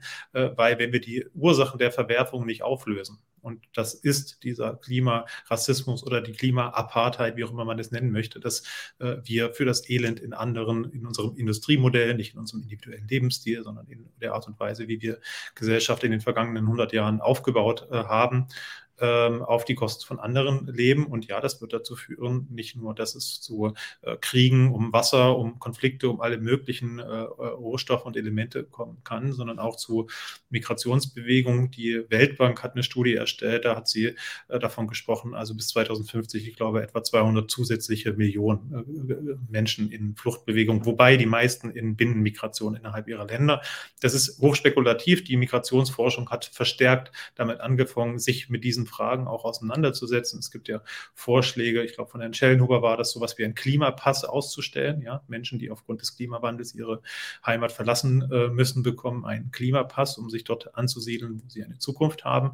Auch weil, und das ist vielleicht auch ein Teil der Diskussion, ähm, äh, Klima bisher kein anerkanntes äh, Klimazerstörung, Klimakatastrophe, kein anerkanntes äh, Flüchtlings Fluchtziel nach der Genfer Konvention, nach wen, äh, die ja von der CDU jetzt oder von einigen zumindest geäußert wurde, diese zu schleifen, diese schleifen zu wollen, äh, in Frage zu stellen zumindest. Ähm, das taucht im Moment als, als Fluchtgrund noch nicht auf. Das heißt, rein völkerrechtlich gibt es Klimaflüchtlinge nicht. Ähm, und natürlich ist die Debatte ambivalent, weil man macht am Ende ein Stück weit auch dann Angst, äh, Politik mit der Angst vor Migration und bedient man dann nicht automatisch eher Abschottungsnarrative als solidarische Narrative. Ähm, das sind, das sind ähm, kom komplexe Fragen. Aber natürlich müssen wir diese Fragen oder sind wir als Gesellschaft gut beraten, diese Fragen ähm, zu diskutieren und ähm, da uns auch keine, keine ähm, Illusionen hinzugeben, äh, bevor es zu Illusionszerstörungen durch ähm, den sozusagen durch die Realität kommt. Ähm, also durch große Katastrophen, die dazu führen, dass sich ähm, größere Menschenmengen auf den Weg machen müssen. Ähm, bevor wir so die äh, Einflugschneise Richtung möglicher Lösungen und so weiter äh, machen. Nochmal eine relativ aktuelle Frage, wenn du das verfolgt hast. Ähm, es ist ja gerade bei mir im Bundesland Bayern Wahlkampf angesagt. Und da hat man so das Gefühl, dass die beiden Regierungsparteien sich gerade so ein bisschen in Sachen Populismus gegenseitig übertreffen wollen. Man hat sozusagen einen großen Feind jetzt als, als Bild aufgemalt, gegen den man sich vereinen soll und offenbar auch gar nicht so unerfolgreich, was zumindest Wahlumfragen angehen. Ich spreche äh, rund um das Thema Kampf gegen Wokeness. Und dahinter verblümt äh, steckt ja auch nochmal sozusagen eine Anti-Grünen-Kampagne, weil man verknüpft geschickterweise diese Begrifflichkeit auch noch mit den Grünen und stilisiert damit so ein, ein Feindbild, indem man sagt, die Grünen wollen uns alles verbieten, vor allen Dingen unser Sein, unsere Identität, unsere Sprache, unsere Kultur. Ähm, wie würdest du das sozusagen gerade bewerten, einordnen, auch in diesem Kontext von eurem Buch? Also ist das schon wirklich so voll drin im Kampf der Rechten gegen ökologische Wende oder ist es eher so Wahlkampf, Getue, Geplänkel und so wirklich ökologisch steckt da gar nichts dahinter, sondern man will einfach nur Leuten Angst machen und sie da irgendwie in die Wahlurne, in, an die Wahlurne treiben? Naja, das ist ja traurigerweise der Befund, dass tatsächlich ökologisch hinter diesem Getöse von rechts bis rechts außen äh, keine ökologischen Lösungen da drin stehen, sondern es um äh, Angstmache, um Ablenkung, um Wohlstands- und Privilegiensicherung und äh, natürlich in den Wahlen auch um Machtsicherung geht. Und ich äh, bin kein, kein, kein Bayern-Experte, wo ich das äh, letzte Wochenende in Bayern verbracht habe. Vom Wahlkampf habe ich da allerdings nichts, äh, zum Glück nichts mitbekommen. Ähm, ich, ähm, also wenn ich mir Äußerungen von Herrn Aiwanger anschaue, insbesondere, der ja auf Twitter auch sehr polarisierend auftritt, ähm, dann frage ich mich schon, warum der, die Debatte um Rechtspopulismus häufig so auf den Osten externalisiert wird und man nicht, äh, nicht schaut, was in der bayerischen Landesregierung an Äußerungen zumindest und äh, auch an, an Politiken zur Normalität offensichtlich gehört. Völlig, völlig jenseits von jedem rationalen Diskurs. Ja. Also das ist schon, das ist schon, finde ich schon tatsächlich extrem. Äh, bei der CSU bin ich tatsächlich auch in einer Weise ähm, erschrocken über den Zynismus von Fähnchen nach dem Wind hängen wenn man vor ein äh, paar Jahren, das ist noch nicht lange her, ich glaube vor zwei Jahren hat der Generalsekretär gesagt äh, zum Umgang mit der AfD, du kannst dein Stinktier nicht überstinken. Wir haben es versucht, äh, das funktioniert nicht, das stärkt nur die, wir dürfen uns darauf nicht einlassen. Und es ist wirklich äh, erschütternd, wie ich kann das nicht genau terminieren, aber vielleicht mit der Wahl von Friedrich Merz als äh, CDU-Vorsitzender äh, eigentlich der Kurs in eine Richtung geht, auch in Wahlkämpfen zu versuchen, das Stinktier dann eben doch zu äh, überstinken. Und dabei kann nichts Gutes rauskommen. Das riecht man sehr deutlich. Ähm, dann sieht man die Berührungs-, äh, die Kontakte sozusagen mit DeSantis in den, in den USA und, und, äh, und äh, man sucht sozusagen die Nähe, will vielleicht auch, auch provozieren äh, und verbindet, macht das, was der Trumpismus gemacht hat, nämlich den Kampf gegen Minderheitenrechte oder vermeintliche Minderheitenrechte. Ähm, Frauen gehören ja häufig auch dazu, obwohl sie keine Minderheit sind ähm, zu, zu, äh, zu einem Instrument der Herrschaftssicherung zu machen, ja, um über andere Politiken, zum Beispiel über das eigene energiepolitische Versagen in den vergangenen 20, 30 Jahren hinwegzutäuschen und hier ein Schreckensgespenst an die Wand zu malen. Hier kommt die Abschaffung der bürgerlichen Familie, hier, könnt, hier kommt die, die, die, die, die Industrialisierung und so weiter, ähm, die ähm, sich sehr gut mit der ökologischen Frage verbund, verbinden, verbunden, verbinden lässt, eben weil uns der Neoliberalismus die ganze Zeit erzählt, es kommt auf euer individuelles Verhalten an. Ja? Und dann sozusagen, äh, wenn die Grünen sagen würde, würden, ja, okay, wir müssen die Energiewirtschaft verstaatlichen und komplett auf erneuerbare Energien umstellen, dann würden die, würde die CSU vor dem Ökosozialismus und der Ökodiktatur warnen, was sie auch so schon tun, wenn sie sagen irgendwie, ja, wir müssen alle ein bisschen was machen, eigentlich in, in einem neoliberalen Sprech, äh, dann, äh, dann äh, ist, es, äh, ist es die Verbotskultur. Ähm, äh, obwohl man realistischerweise ja, wenn man sich auch so anschaut, was gibt es so für tatsächliche Verbotsforderungen, zum Beispiel gegenüber der letzten Generation, dann kommen all diese autoritären Fantasien in der Regel ja aus einer anderen Richtung. Ähm, also das, das ist schon ein wirklich sehr unappetitlicher, ein, eine sehr unappetitliche äh, öffentliche Diskussion zurzeit. Ähm, äh, es macht keinen Spaß, die Nachrichten aufzublättern und sich mit diesen politischen Inszenierungen auseinanderzusetzen. Ähm, und ja, ich fürchte, dass die, die CSU und, die, äh, und Teile der CDU hier auf einer wirklich schiefen Ebene sich im Moment befinden. Und man hört auch kaum noch die liberalen Stimmen dagegen. Ja, also so vernünftige Leute wie Daniel Günther oder andere, die ja sehr gesettelt sein scheinen in rationalen Argumenten und sowas, ähm, finden irgendwie im Moment, im Moment nicht statt. Es gibt ganz, ganz viel Gepolter. Ähm, das tut, ich glaube, auch den Parteien selber nicht gut, weil damit ja immer noch keine Lösungen verbunden sind, wenn ich den Leuten erzähle, ja, es bleibt halt so, wie es ist. Aber ich war bei meinem Besuch in Bayern dafür wirklich positiv davon überrascht, äh, wie viel Solar überall montiert ist. Das hat mich tief beeindruckt im, im Bayerischen Wald. Aber das nur als, als ein anekdotischer Sidekick. Ja, ähm, äh, das, äh, das, das, das ist so. Hier, was hier fehlt, ist Wind. Ähm, ähm, was spannend ist, ist dabei diese, diese Politisierung von gesellschaftlichen Themen. Sachen, die eigentlich die gesellschaftliche Sphäre mit sich selber aushandelt, werden dann gerne auf diese Ebene der Politik gezogen und schon hat man dann auch irgendwie diese Sachen, die eigentlich politisch zu regeln sind, dann irgendwo anders hingeschoben, nach dem Motto, das adressiere ich an den Markt oder an zivile Akteure, wie auch immer und so weiter. So, und ich kümmere mich auf das Problem, was ich gerade eben zum Problem überhaupt erst erklärt habe. Das Schlimme ist eigentlich dabei, finde ich, dieses, dieses ähm, äh, Haltung ist schlecht und irgendwie für andere Menschen und solidarisch sein ist schlecht und so weiter. Denk mal lieber an dich und so. Und also diese ganzen Sachen, womit man eigentlich versucht, gruppenbezogene Men äh, Menschenfeindlichkeit zum Gegenstand von Politik zu machen und zu validen Punkten zu machen, ähm, das klappt tatsächlich, damit du selber irgendwie äh, Mehrheiten bekommst. Das ist anschlussfähig. Mit Angst funktioniert das auch so, dass du auch Wählerstimmen bekommst. In der Aufmerksamkeitsökonomie kriegst du einerseits die Leute, die sich dagegen wehren, das schafft Reichweite, plus die Leute, die es bestätigen, das schafft Reichweite. Ähm, du siehst dann auch gleichzeitig, ist es global ja irgendwie ein Trend, damit anschlussfähig. Und dann hast du diese Mechaniken, die wir gerade im Privatmediensektor haben, nämlich Äquidistanz, Äquidistanz und False Balancing, die dann irgendwie so tun, als wären diese ganzen Unsagbarkeiten auf einmal valide Punkte wieder. So, man könnte das alles nebeneinander stellen und irgendwie die Hälfte von Deutschland möchte gerne, dass alle Leute verrecken auf der Südhalbkugel und die andere Hälfte Hälfte möchte das nicht und beides stimmt nicht. Sondern das, also das ist, es, es ist komplett irre. Und das Schlimme ist eigentlich dabei, dadurch, dass es ja wirkt, du findest statt und irgendwie kriegst du Wählerstimmen und so weiter. Und je mehr du über Phänotypen sprichst, die in Berlin ja irgendwie die Stadt in ein Hellhole verwandeln, ne? diese Westerknaller-Situation, so, was du ja. in jeder anderen Stadt irgendwie auch hattest zu der Zeit. Aber da hat man irgendwie, da wird dann gesagt, von wegen, sie müssen den südländischen Phänotypen halt mehr einhegen und so weiter. Dann merkst du auf einmal, dass die Partei, die das sagt, mehr Stimmen bekommt und so. Also irgendwie scheint das ja durch diese verschiedenen Mechaniken, die ich jetzt nur angerissen habe, ja irgendwie eine Bewegung zu erzeugen. Und jetzt kommt der Kicker. Dann fängt das eben an, einerseits zu normalisieren und das andere das nachziehen. Das, was Patrick vorhin auch schon gesagt hat, dass andere bürgerliche Parteien sagen so, ja, kann man ja mal überlegen und so weiter. Und wenn wir jetzt dieses ganze, diese politische Arithmetik mal kurz beiseite schieben, dann haben wir einerseits ja einen großen Need auf Zuzug. Wir brauchen ja mehr Leute hier, Demografie und so weiter.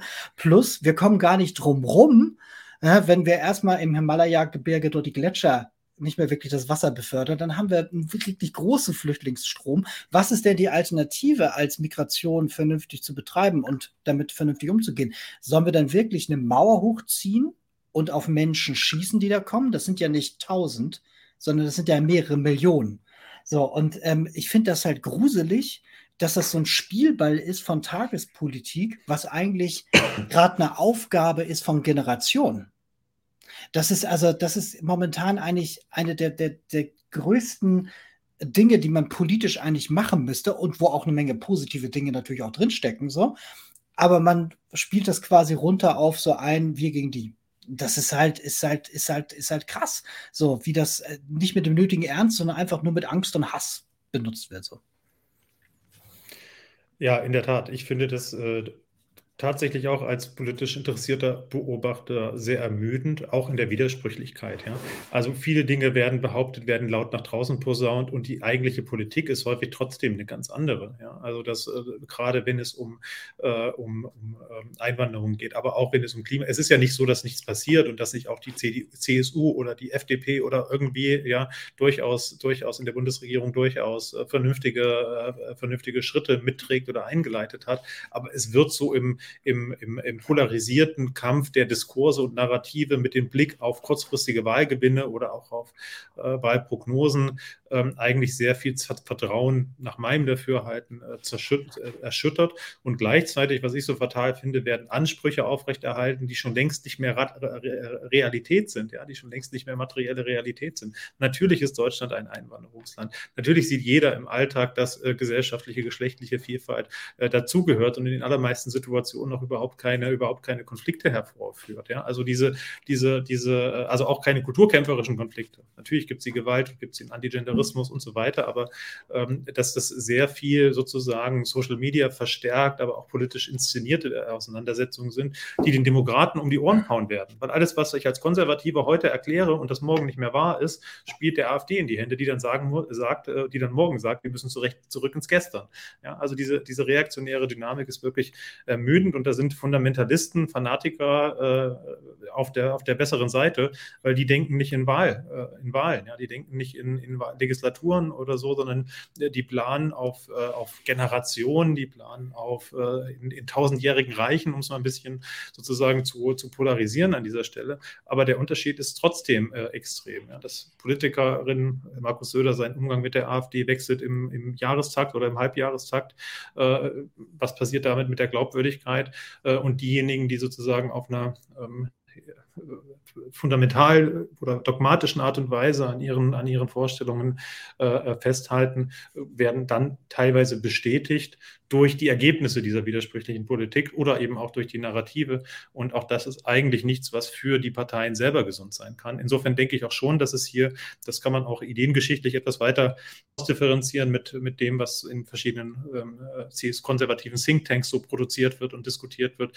Es geht ja auch schon mehr als um nur den Kampf um Wählerstimmen oder um sozusagen die populistische Inszenierung. Es gibt schon so eine ähm, weitreichende, ähm, so einen weitreichenden deutschen Kulturpessimismus, habe ich das mal in, anderen, in, in einem anderen Buch, der ähm, wirklich Angst hat, dass die europäische Zivilisation morgen untergeht und äh, dass man sich ja jetzt doch eigentlich wirklich mit allem, was nötig ist, dagegen wehren müsste. Was frappierenderweise ziemlich genau die Ideologie von Putin und Alexander Dogin und anderen faschistischen Denkern entspricht. Ja, der, da sehen Sie ja auch jemanden, wo da auch die Anschlussstelle ist, ideologisch. Ne? Das ist von wegen so der starke Mann und vor allen Dingen Mann dabei ist wichtig und so weiter. Und das ganze andere Quatsch könnt ihr euch an den Hut stecken, von wegen irgendwie Klimaschutz und so. so. Also das, da ist schon eine hohe Nähe. Da, geht, da, da merkt man dann auch, es geht äh, nicht mehr darum, um, um jetzt was in Pass drin steht, so, nach dem Motto, so der russische Erbfeind oder so ist es nicht, sondern hier geht es dann darum, so dass man sich ideologisch an der richtigen Stelle trifft und das gibt dann die, die verrücktesten Allianzen. Das ist echt. Ja, und die sind eigentlich, eigentlich, eigentlich sehr, sehr, sehr folgerichtige Allianzen, ja, die sich ja. nämlich gegen die, die, äh, eine, eine Globalisierung des Liberalismus und gegen die Vorstellung, dass alle Menschen nun mal die gleichen Rechte und äh, Pflichten haben, äh, wendet. Insofern ist es äh, eigentlich leider äh, folgerichtig und traurig und in sich so widersprüchlich, weil dieselben, die aus wirtschaftlichen Interessen die Globalisierung befeuert haben, mit all ihren positiven Seiten und all den negativen Seiten, ähm, sich jetzt äh, sozusagen auch ein bisschen Angst haben vor den, vor den eigenen, vor den eigenen Entwicklungen, also vor beispielsweise Kosmopolitismus, vor äh, Migration, vor all dem, was an globaler Verantwortungsübernahme auch eben mit dazugehört. Ähm, und das sind Konflikte, die so abstrakt, äh, ja, soziologisch, also abstrakt äh, daherredbar sind, aber doch im, im, im Kleinen ganz konkret eben an solchen Dingen mobilisiert werden, wie dann gesagt würde, dass irgendwie Woke ist eine amerikanische Ideologie. Ähm, nein, es geht um die Gleichberechtigung von Menschen. Das ist eine urdemokratische äh, äh, Idee und dass, dass, dass es sozusagen bestimmte Radikalisierung oder auch Dinge gibt, die man nicht teilen muss äh, in irgendwelchen extremen Einzelfällen, die dann immer diskutiert werden, steht auf einem ganz anderen Blatt als äh, die, die die, die, die aufgeblasene kulturkämpferische Debatte, die ähm, da, damit produziert wird. Könnte man vielleicht tatsächlich auch sagen, dass sozusagen diese Narrative deshalb besonders anschlussfähig sind in der Gesellschaft, weil sie im Kern eigentlich immer Angst vor Transformation, Angst vor Veränderung machen und sei es jetzt sozusagen beim Thema Migration, also Angst davor, die große Umvolkung etc., was da für Narrative ist, dann beim Thema Ökologie, Angst davor, Deindustrialisierung und so weiter. Ähm, und gleichzeitig wissen wir ja sozusagen aus der Transformationsforschung, dass man ja eben mit Angst sehr schwer Transformation auch letztlich vollziehen kann. Also das ist, das beißt sich ja tatsächlich dann die Katze irgendwie in den Schwanz. Aber wie würdest du es sagen? Ist es sozusagen im Kern das, was es ausmacht? Also Ängste schüren vor Veränderung, die aber zwangsläufig ja stattfindet. Und wenn es so ist, dann die Frage, warum haben wir dann keine Angst vor den ökologischen Folgen? Beziehungsweise die gibt es ja schon, aber offenbar greift sie dann in diesem Kontext nicht. Na, vielleicht greift sie auch, äh, nur eben mit anderen Konsequenzen. Ja, also mit, äh, jetzt müssen wir uns erst recht entsolidarisieren. Jetzt müssen wir, äh, was weiß ich, als nächstes raus aus der EU oder zumindest aus der Weltgesundheitsorganisation, aus dem Pariser Klimaabkommen. War ja kein Zufall, dass Trump das als erstes gemacht hat, ja, da auszu, auszusteigen, um sozusagen, das gilt für uns nicht. Wir machen einfach weiter bisher, äh, wie bisher, äh, bauen Mauern auf und äh, schotten uns auf diese Art und Weise ab.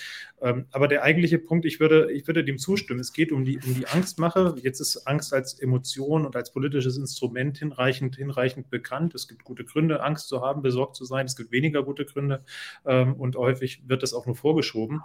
Ähm, aber äh, ein Aspekt dahinter noch, sozusagen, was sind eigentlich die, oder worum hat man Angst? Ähm, was ist sozusagen auch der kollektiv mobilisierende Trigger, der eine Rolle spielt?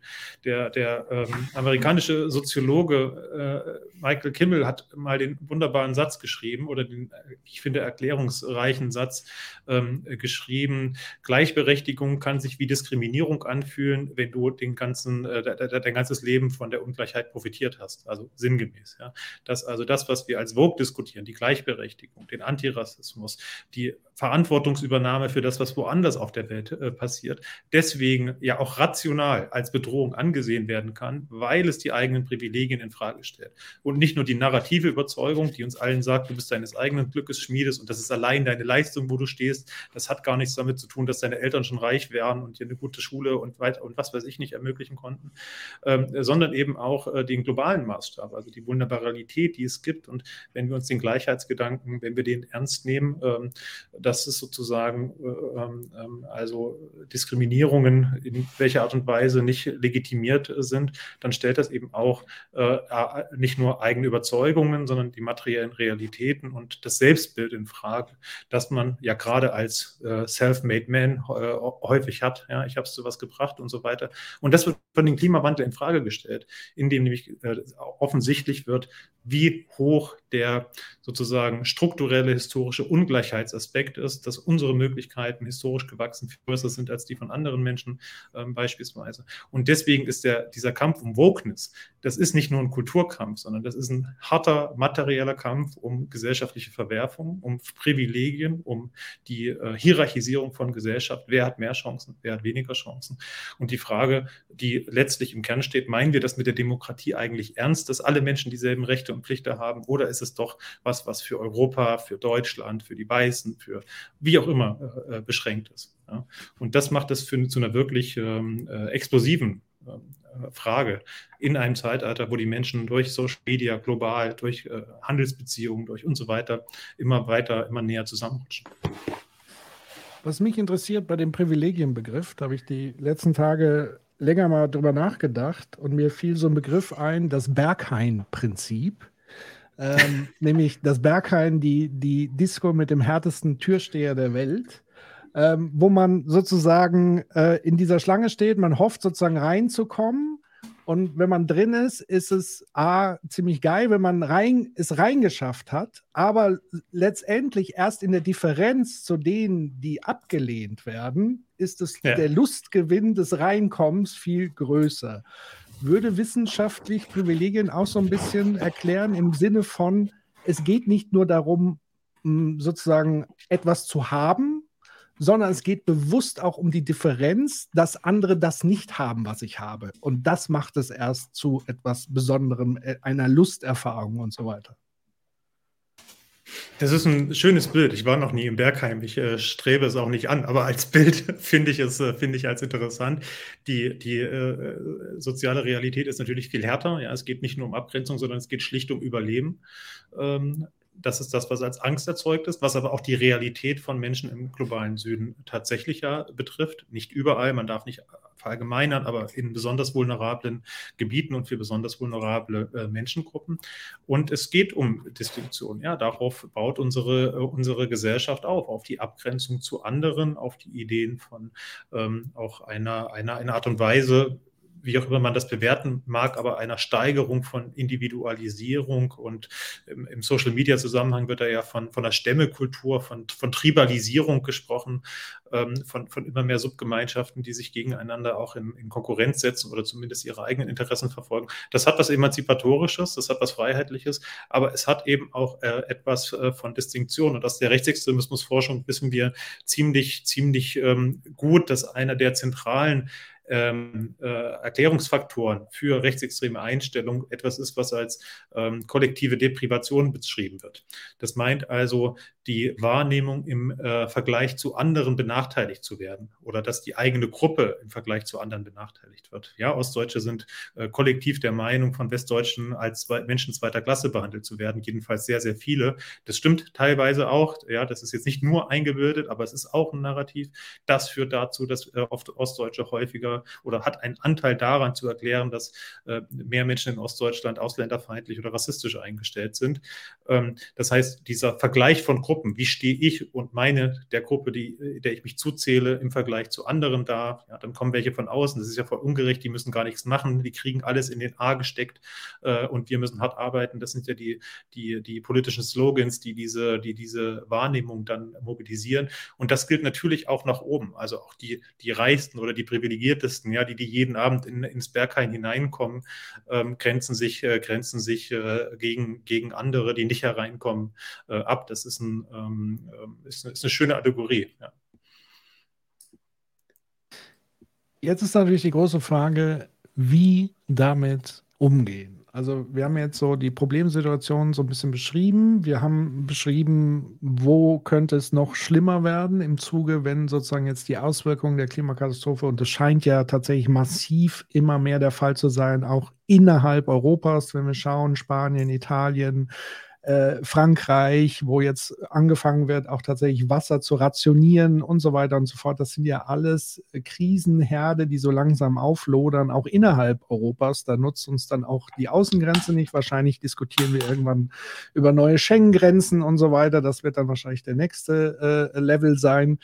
Ähm, aber jetzt mal sozusagen positiv und auch ein Stück weit progressiv nach vorne gedacht. Wie geht man damit um? Macht es überhaupt Sinn, sozusagen da immer wieder gegenzuhalten, weil ich so das Gefühl habe, durch dieses ganze Gegenhalten und sagen, hier, schaut mal her, das ist äh, äh rassistisch etc. pp, fehlt so ein bisschen sozusagen der, der progressive Ausblick nach vorne. Also die Alternative, die man anzubieten hat und die ja offenbar auch in der Parteienlandschaft im Moment zu fehlen scheint. Also ein Angebot, ein politisches, was eben eine andere Politik, eine progressive Politik letztendlich vertritt. Ähm, welche Antworten habt ihr zu bieten, auch in eurem Buch vielleicht? Also wofür wir plädieren, ist einerseits diese Debatten von Klimaschutz und Demokratieschutz oder auch von Antirassismus, äh, diese zusammen zu ver verstehen, zusammen zu denken. Ja, auch bei Lanz diskutiert man dann darüber, ob irgendwie äh, die letzte Generation oder überhaupt die Klimabewegung die Demokratie abschaffen, ob man den Klimaschutz nur schafft, wenn die Demokratie abgeschafft wird, damit alles schneller und effizient. Das ist natürlich völliger Unsinn. Genau im Gegenteil. Äh, das Gegenteil ist richtig. Äh, Klimaschutz ist Demokratieschutz, um all diese Verwerfungen zu zu, verhindern, die wir diskutiert haben.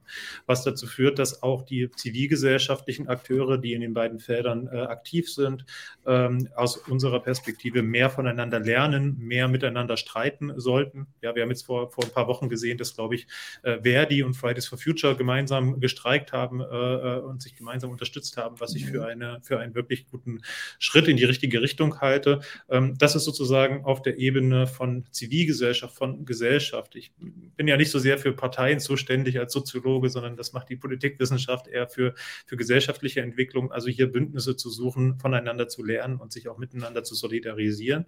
Äh, und dann gibt es aus meiner Sicht ein paar total naheliegende äh, äh, Forderungen und ein paar total naheliegende Politikansätze, die man gehen muss. Das ist zum Beispiel auch das, was von Vertreterinnen aus den besonders vulnerablen, besonders betroffenen Ländern gefördert wird. Ja, der globale Norden muss seine historische Verantwortung und auch seinen Reichtum nutzen, damit der globale Süden das fossile Zeitalter überspringt. Das klingt erstmal so, so, so groß und banal, aber sozusagen eine antirassistische Politik wäre zu sagen, ja, natürlich steht den Menschen in Afrika denselben, dasselbe Wirtschaft, dasselbe, derselbe Wohlstand, dieselbe Freiheit, dieselbe Lebensqualität, dieselbe äh, äh, Lebenslänge, medizinische Versorgung und so weiter zu, wie, wie auf dem europäischen Kontinent. Wir haben das nur über die Ausbeutung von natürlichen Ressourcen, von, von der Verbrennung fossiler äh, äh Rohstoffe geschafft. Das heißt, äh, wir haben haben eine Verantwortung, nicht nur die eigene Wirtschaft zu dekarbonisieren, sondern auch insbesondere äh, die Frage von, ähm, äh, von, von Wachstum im Sinne von Wohlstands- oder Lebensqualitätswachstum mit der äh, mit erneuerbaren Energien im globalen Süden zu fordern, indem man äh, zu fördern, indem man Technologien freigibt, indem man nicht hier abgebaute Kohle- und Gasverbrennungsanlagen nach Afrika verkauft und dort wieder aufbaut, was überhaupt keinen Sinn ergibt, weil äh, dann werden äh, Emissionen äh, produziert, aber bestimmte Firmen haben vielleicht doppelt, äh, doppelt ähm, verdient. Man kann eine Analogie auch hier zu Corona herstellen. Ja, also hier hätte man die, die Impfstoffe frei, die Patente der Impfstoffe freigeben müssen, um viele, viele Menschenleben in den schwächeren Ländern äh, zu schützen. Das ist nicht passiert. Etwas Ähnliches müsste technologisch aber in der Klimakrise passieren, dass Technologien, Möglichkeiten, äh, auch Patente genutzt werden, damit die Welt gemeinsam diese Katastrophe äh, übersteht. Wie man das in Deutschland artikulieren und adressieren kann im parteipolitischen Spektrum, damit bin ich im Moment ähm, äh, über, überfragt. Ich finde es ähm, durchaus, auch wenn das jetzt ein bisschen klischeehaft wirkt, aber durchaus sehr bemerkenswert, äh, wie Robert, Robert, Hab, Robert Habeck solche Dinge auch kommuniziert und adressiert auf, auf seine Art und Weise, ja, und es ihm gelingt, diese Widersprüche zumindest, also nicht aufzulösen, ja, oder auch schon gar nicht politisch durchzusetzen in der Koalition, aber die Dinge äh, zu thematisieren, diese Fragen zu thematisieren, aufs Tableau zu bringen. Auch die Frage nach, äh, ist, ist, Wirtschaftswachstum jetzt wirklich das Gelbe vom Ei? Das hat ja zumindest vor dem, vor dem äh, Krieg äh, eine, eine Rolle gespielt, ähm, hier eine Transformation auch anzuleiten.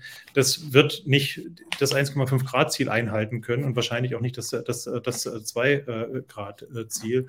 Ähm, aber wie es bei verschiedenen soziologischen Klassikern von, von Gramsci bis Horkheimer so, so hieß, ja, also dem theoretischen Pessimismus äh, zum Trotz muss man in der Praxis eben das tun, was gerade möglich ist. Sehr gut. Dazu fällt mir ein, dieses, wo wir gerade so bei Utopien und Lösungen sind und so weiter. Ähm, hast du äh, die aktuelle Version dieses Earth for All Programm vom Club of Rome mal gesehen? Den Bericht oder was heißt Programm? Ja, Nein. die haben jetzt so ein, so ein, neues Buch aufgedeckt im letzten Herbst. Ähm, Earth for All ja. heißt das, wo mit so quasi einer Anleitung, wie der politische Akteur das ändern kann. Und ganz zentral daran ist ja dieses, ähm, ja, wir müssen uns halt irgendwie als globales Menschengeschlecht verstehen und ähm, wir bei all den Unterschieden und so weiter aber einen Ausgleich schaffen, ähm, der irgendwie dafür sorgt, ähm, dass Klimagerechtigkeit tatsächlich existiert, sodass wir halt irgendwie einen vernünftigen Wohlstand haben, aber andere kein Incentive dafür, in die Fossilindustrie einzusteigen und dass wir es irgendwie schaffen, durch einen geschickten Mechanismus der Umverteilung in eine Suffizienzgesellschaft zu kommen äh, und raus aus einer ja, äh, über Verschwendungsgesellschaft äh, und so weiter. Ähm, und das Spannende ist, ähm, dass es auch natürlich eine ganze Reihe anderer Programme gibt, die eigentlich auch jetzt irgendwie ganz vernünftig klingen und ja auch viele Alternativen zum Status quo. Und auf der anderen Seite ja genau äh, gesagt wird, dieses Nein, wir machen weiter, Klammer auf, wir dürfen uns das erlauben, aber der Rest nicht. Und der Grund, warum wir uns das erlauben dürfen, ist ja genau das, über das wir heute Abend äh, gesprochen haben. Meine Frage ist dieses, ähm, wie, wie, also wie können wir das jetzt nicht im, vom, vom, äh, in Narrative kleiden, aber wie können wir das irgendwie hinbekommen, ähm, äh, dass man den Leuten, die versuchen, mit diesem sehr stumpfen Schwert Rassismus zu agieren, das aus der Hand zu nehmen. Also, wie kriegen, also, make racists afraid again. Also, wie, wie, äh, gibt es, äh, fällt dir was ein? Oder wie, wie hat man es in den 90ern geschafft, dass das zumindest wieder ein bisschen in den Schrank kommt, so? Also, gefühlt, also, geht es jetzt nicht um Slogans, sondern was wäre eine Praxis, um Rassismus halt wieder einen höheren sozialen Preis zu geben? Das ist jetzt Wahrscheinlich eine sehr platte Antwort, aber wenn man Solidarität im Sinne eines globalen Be äh, Beziehungsverhältnisses und auch Machtverhältnis äh, versteht, äh, Allianzen eben nicht nur auf äh, Nachbarschaften, Kieze und so weiter beschränkt, sondern den Blick weitet, dann ist das Ideal einer solidarischen Menschheitsgesellschaft eins, das man gehen sollte und auch einer Verantwortungsübernahme. Ich habe nicht das Handwerkszeug dafür in, im, äh, im, im Schreibtisch sozusagen, wie das, wie das funktionieren kann und bin im Moment an angesichts der besprochenen äh, Diskurslagen auch, auch einigermaßen desillusioniert an bestimmten Punkten. Aber dass es solche Berichte gibt, und davon gibt es ja viele, ähm, das ist doch etwas, was äh, hoffnungsvoll, das hoffnungsvoll äh, stimmt.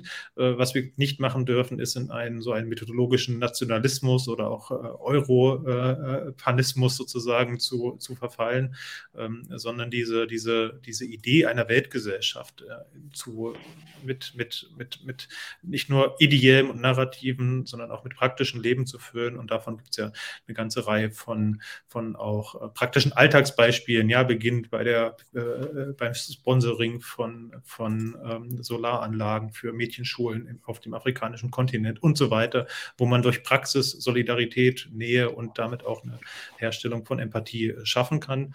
Ähm, ja, es ist eine, eine, eine große Aufgabe mit, äh, vielen, mit vielen Fragezeichen. Es, es wird weitergehen und ähm, ich bin der Meinung, dass es vor allem auch aus dem Druck der Öffentlichkeit, in welcher Form auch immer, ankommt. Ja? Also mhm. wie auch immer, ob der Gegenwehr zu rassistischen Positionen äh, formuliert wird, was wichtig ist, oder in der äh, Darstellung einer besseren äh, utopischen Zukunftsvorstellung, was vielleicht für andere Milieus mobilisierbarer ist. Aber gerade wenn es auch um antirassistische Kämpfe beispielsweise gibt, bin ich nicht in der Position, Betroffenen von Rassismus sagen zu äh, sollen oder zu müssen, äh, wie, sie, wie sie zu kämpfen haben oder wie sie ihre Kritik zu formulieren haben. Mhm. Ähm, ich kann das für, für, für sozusagen meine Handlungsreichweiten äh, besser oder meine Handlungsfelder besser definieren als für andere. Ähm, wichtig ist, sich sozusagen dem nicht im Klein-Klein zu verlieren, sondern die, die großen Fragen zumindest auch auf dem Radar zu haben. Wäre das Narrativ, du hattest das auch ein paar Mal verwendet, der Demokratie etwas, was wirksam sein könnte? Und zwar Demokratie nicht, wie es heute zum Teil gehandelt wird als reine Arithmetik. Also wir können, also es ist noch nicht mal wir können alle äh, abstimmen, sondern nur, also nicht die MitbürgerInnen letztendlich, sondern auch die mit der Staatsangehörigkeit und so weiter. Also auch da fängt ja schon an, Teilhabe in Demokratie auf arithmetischer äh, Ebene mal zu hinterfragen. Aber so diesen urdemokratischen Gedanke, das, was auch in der UN-Charta niedergeschrieben ist, dass eben auch das Grundgesetz in Deutschland eben nicht nur für in Anführungszeichen urdeutsche, biodeutsche, whatever, Staatsangehörige und so weiter gilt, sondern dass diese demokratischen Prinzipien ja auch international, global äh, äh sind und gesehen werden sollten ist dieses Demokratie, dieser Wert der Demokratie, die wir uns ja auch immer wieder hochhalten. Also damit rechtfertigen wir ja auch, dass äh, wir dass sozusagen Stellvertreterkriege im Namen des Liberalismus, im Rahmen der Demokratie an der europäischen Grenze in der Ukraine und so weiter, ähm, was, was niemand jetzt groß hinterfragt und so weiter, höchstens in der Ausprägung und wie man das macht ist es ein Wert, den es lohnt, sich sozusagen auch nochmal herzunehmen und der anschlussfähig ist, sozusagen als Gegenbegriff? Oder ist das eigentlich auch schon äh, irgendwie, ja, weiß ich nicht, abgegriffen, keine Ahnung, schon so verfälscht oder so komisch verdreht in Richtung vor alle vier Jahre mache ich mal ein Kreuz, das ist Demokratie? Es wird ja im Gegenteil, würde ich nach wie vor die These der Demokratisierung der Demokratie, zumindest für die meisten westlichen äh, liberalen Demokratien, zu fassen, dass eben es mehr Bestimmung, mehr Möglichkeiten, sich zu äußern gibt. Allerdings gibt es auch Sphären, die sich der demokratischen Kontrolle entziehen. Ja, die, die Finanzmärkte, die, äh, auch die sozialen Netzwerke als Plattform, das, das sind Erlebnisse, wo demokratische Kontrolle überhaupt nicht mehr gerade nicht stattfindet. Das führt auch zu populistischen Reaktion. Natürlich muss man Demokratie als Idee und als Wert hochhalten. Dafür gibt es auch empirische Begründungen. Ja, ein wirklich sehr großer Teil der Bevölkerung ähm, unterstützt die Demokratie als Idee. Ähm, aber zunehmend gibt es ein und über, Krieg, über den Krieg jetzt nochmal sehr stark, äh, sehr stark äh, beschleunigt ein Misstrauen gegenüber das, dem Funktionieren der Demokratie ähm, wo man dann hinterfragen kann, was ist damit gemeint, geht es da um die eigenen Vorteile, was, welches Demokratiebild steht dahinter und so weiter. Und wir haben natürlich ein Glaubwürdigkeitsproblem von liberaler Demokratie, wenn ähm, wir uns den Trumpismus anschauen, ja, im Mutterland der Demokratie, wenn wir uns anschauen, wie äh, demokratische Politik, äh, die äh, Deutschland an Russland gefesselt hat in der äh, fossilen, in der Energiefrage in der Vergangenheit, äh, wie Politik mit, äh, wie die Menschenrechte in Russland, der Umgang mit der Zivilgesellschaft in China, auch in anderen Ländern, jetzt der Umgang mit dem Iran, der von vielen zu Recht nach meiner Meinung als zu zögerlich umgesehen hat. Ja, also wie glaubwürdig sind wir eigentlich? Und dann noch, wenn wir solche überzogenen Repressionen wie gegen die letzte Generation sehen, also sozusagen, wie weit sind wir eigentlich äh, wirklich frei von autoritären äh, Tendenzen und autoritären Bestrebungen, auch innerhalb der Demokratie? Ähm, das sind, es gibt natürlich große Unterschiede. Ja, Deutschland ist nicht Russland und keine Diktatur und so weiter. Aber es gibt äh, Erosionsprozesse auch innerhalb des Demokratischen, die sozusagen den Begriff dann ja in den Ohren vieler vielleicht etwas phrasenhaft oder zumindest etwas zu abstrakt erscheinen lassen. Und ähm, man muss die, ich meine, das, das der Reiz des Liberalen, des Liberalismus und der Demokratie ist ja, dass er die Möglichkeit, dass sie als einzige äh, bekannte, gesell und erlebte, praktizierte Gesellschaftsform äh, die Möglichkeit ihrer ständigen Hinterfragung und Verbesserung mit sich bringt. Ja? Und das muss man aus meiner Sicht äh, betonen, in den Vordergrund stellen und auch, und auch betreiben. Äh, allerdings hat die Klimakrise, und das ist unsere Hauptfrage, übrigens auch für alle alternativen Vorschläge, auch wenn man jetzt ernsthaft äh, über einen Ökosozialismus beispielsweise diskutiert über, oder über andere Gesellschaftsformationen, die ja denkbar sind, ist ja unser Problem, dass die Zeit einfach davon rennt. Ja? Also, dass wir sozusagen viel über ein anderes Gesellschaftsmodell nachdenken können, aber äh, wir haben, ich weiß nicht, ich glaube noch vier Jahre jetzt Zeit, um, äh, jedenfalls war das der Sachstandsbericht letztes Jahr, um die CO2-Emissionen zum 1,5 Grad Ziel zu erreichen. Das ist utopisch, nicht mehr passieren. Ähm, und deswegen ist sozusagen die Dringlichkeit so groß, dass meine persönliche Meinung ist, man muss alles tun, was irgendwie möglich ist, äh, mit, mit, mit Begriffen, mit Ideen, aber vor allem auch mit Handeln, äh, um hier Fortschritte äh, erzielen zu können. Und da kann man nicht auf, ähm, auf, auf eine neue Gesellschaft oder auf eine neue Demokratie oder sowas, sowas warten. Die Zeit haben wir nicht. Eigentlich ist jetzt offiziell so die, die Time, Time-Marker sozusagen äh, erreicht. Ich hätte noch eine Frage, aber ich weiß nicht, wie, wie eilig hast du es rauszugehen? Ist noch Luft. Eine, eine schaffen wir noch. Eine schaffen ja. wir noch. Also ich, ich habe letzt noch mal viel über Demokratie und Nachhaltigkeit gelesen bei Felix Heidenreich. Der hat ein, ein Buch dazu veröffentlicht. Ich bin noch mittendrin. Ich hoffe, er kommt auch mal zu uns in die Sendung, weil ich diesen Ansatz und diese Herleitung sehr spannend finde, nämlich so einen republikanischen Demokratieansatz und so weiter. Also wo, wo es darum geht, dass eine Demokratie jetzt nicht unbedingt fixiert sein muss auf das Individuum, sondern da geht es um Gestaltung von Lebenswelten und Lebensgemeinschaften und so weiter. Das leitet er hervorragend hervorragend her mit verschiedenen Denktheorien und so weiter. Und woran ich aber denken musste, ist ja, es gibt ja von Habermas diesen deliberativen Demokratieansatz, wo er eben sagt, es gibt eine gewisse Diskursethik, Leute müssen, wenn sie richtig informiert sind über die richtigen Argumente, dass dann über Partizipationsprozesse Demokratie bestmöglich irgendwie ähm, erfüllt wird oder gelebt wird. Wie würdest du in diesem Kontext gerade äh, unser Mediensystem einordnen, weil wir hatten jetzt schon öfters auch in, in dieser Sendereihe so ein bisschen eine Krise attestiert, was sozusagen konventionellen Journalismus angeht, also die sogenannten Leitmedien und so weiter. Wir hatten gerade das Beispiel auf der Social-Media-Ebene von der Zeit und, und so. Wie nimmst, nimmst du das wahr sozusagen, weil du bist ja auch Medienbeobachter wie ist da die Rolle der Medien und gerade auch vielleicht der öffentlich-rechtlichen und auch im Kontext der Demokratie und der Meinungsbildung und so weiter? Wie, wie würdest du das bewerten, wenn du es überhaupt machen möchtest? Naja, zunächst, äh, das ist jetzt eine banale Antwort, aber zunächst muss man es natürlich differenzieren. Ja? Also es ist ja fast schon eine intellektuelle Beleidigung, die Bildzeitung mit den öffentlich-rechtlichen, äh, mit dem Deutschlandfunk in einen gemeinsamen Topf, der sich Medien nennt, äh, zu werfen, obwohl es Gemeinsamkeiten geben mag.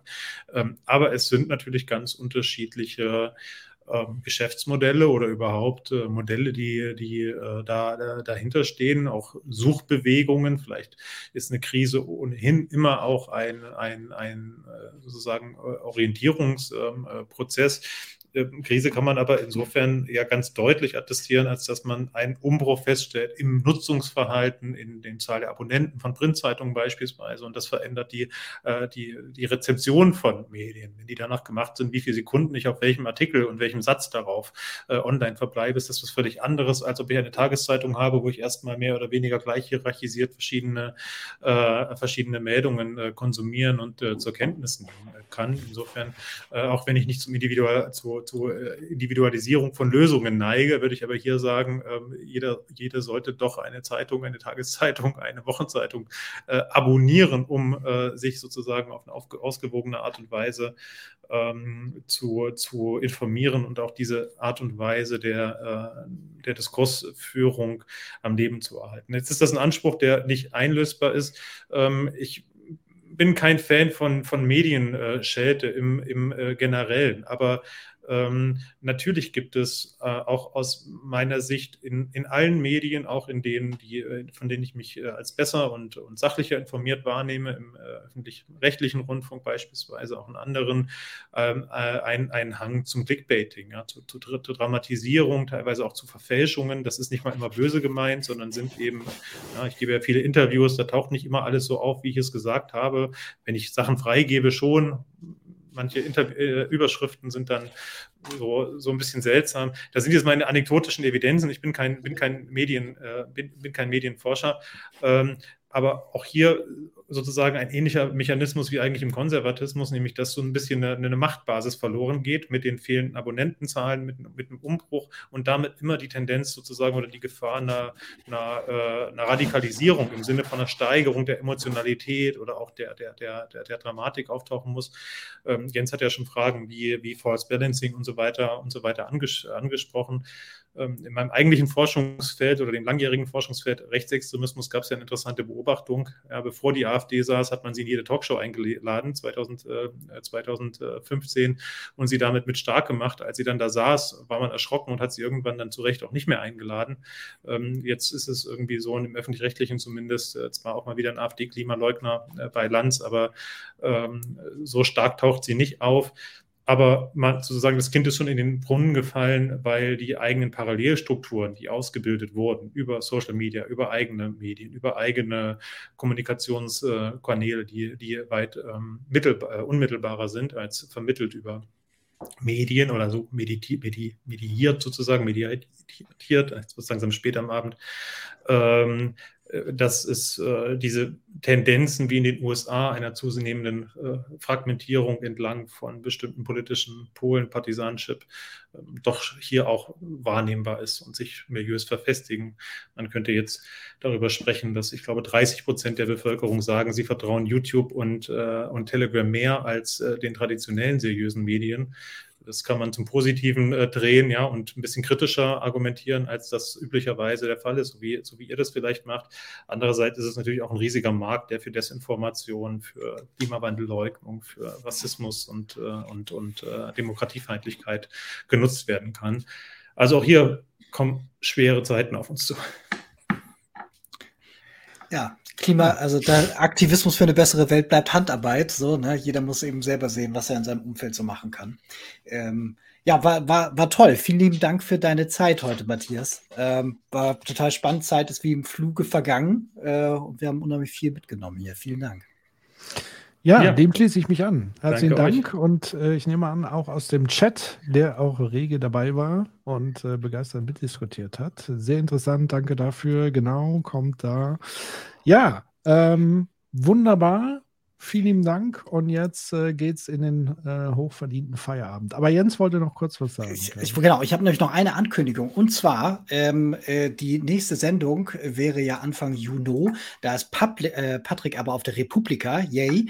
Ähm, und deswegen fällt die aus. Aber wir machen am 13.06 ist die vorletzte Sendung äh, für diese Periode, nämlich mit Maurice Höfgen. Mit Maurice Höfgen werden wir über den Emissionshandel sprechen und mal herausarbeiten, ob das da wirklich die absolute Superwaffe ist, die alles retten wird. Und anschließend dann noch einmal äh, dann eine Woche drauf oder zwei Wochen drauf, ich glaube am 20. nicht? Ja, genau, am 20. Also die Woche drauf äh, ist äh, Annika Jüris hier, äh, mit der wir über die Klimaschmutzlobby sprechen werden. So, also von daher äh, liked, subscribed und kommentiert und äh, behaltet uns in guter Erinnerung. Genau. Und dann sage ich, gehabt euch wohl, kommt gut durch die Nacht. Auf bald. Bis zum nächsten Mal. Bis dann. Ciao. Tschüss.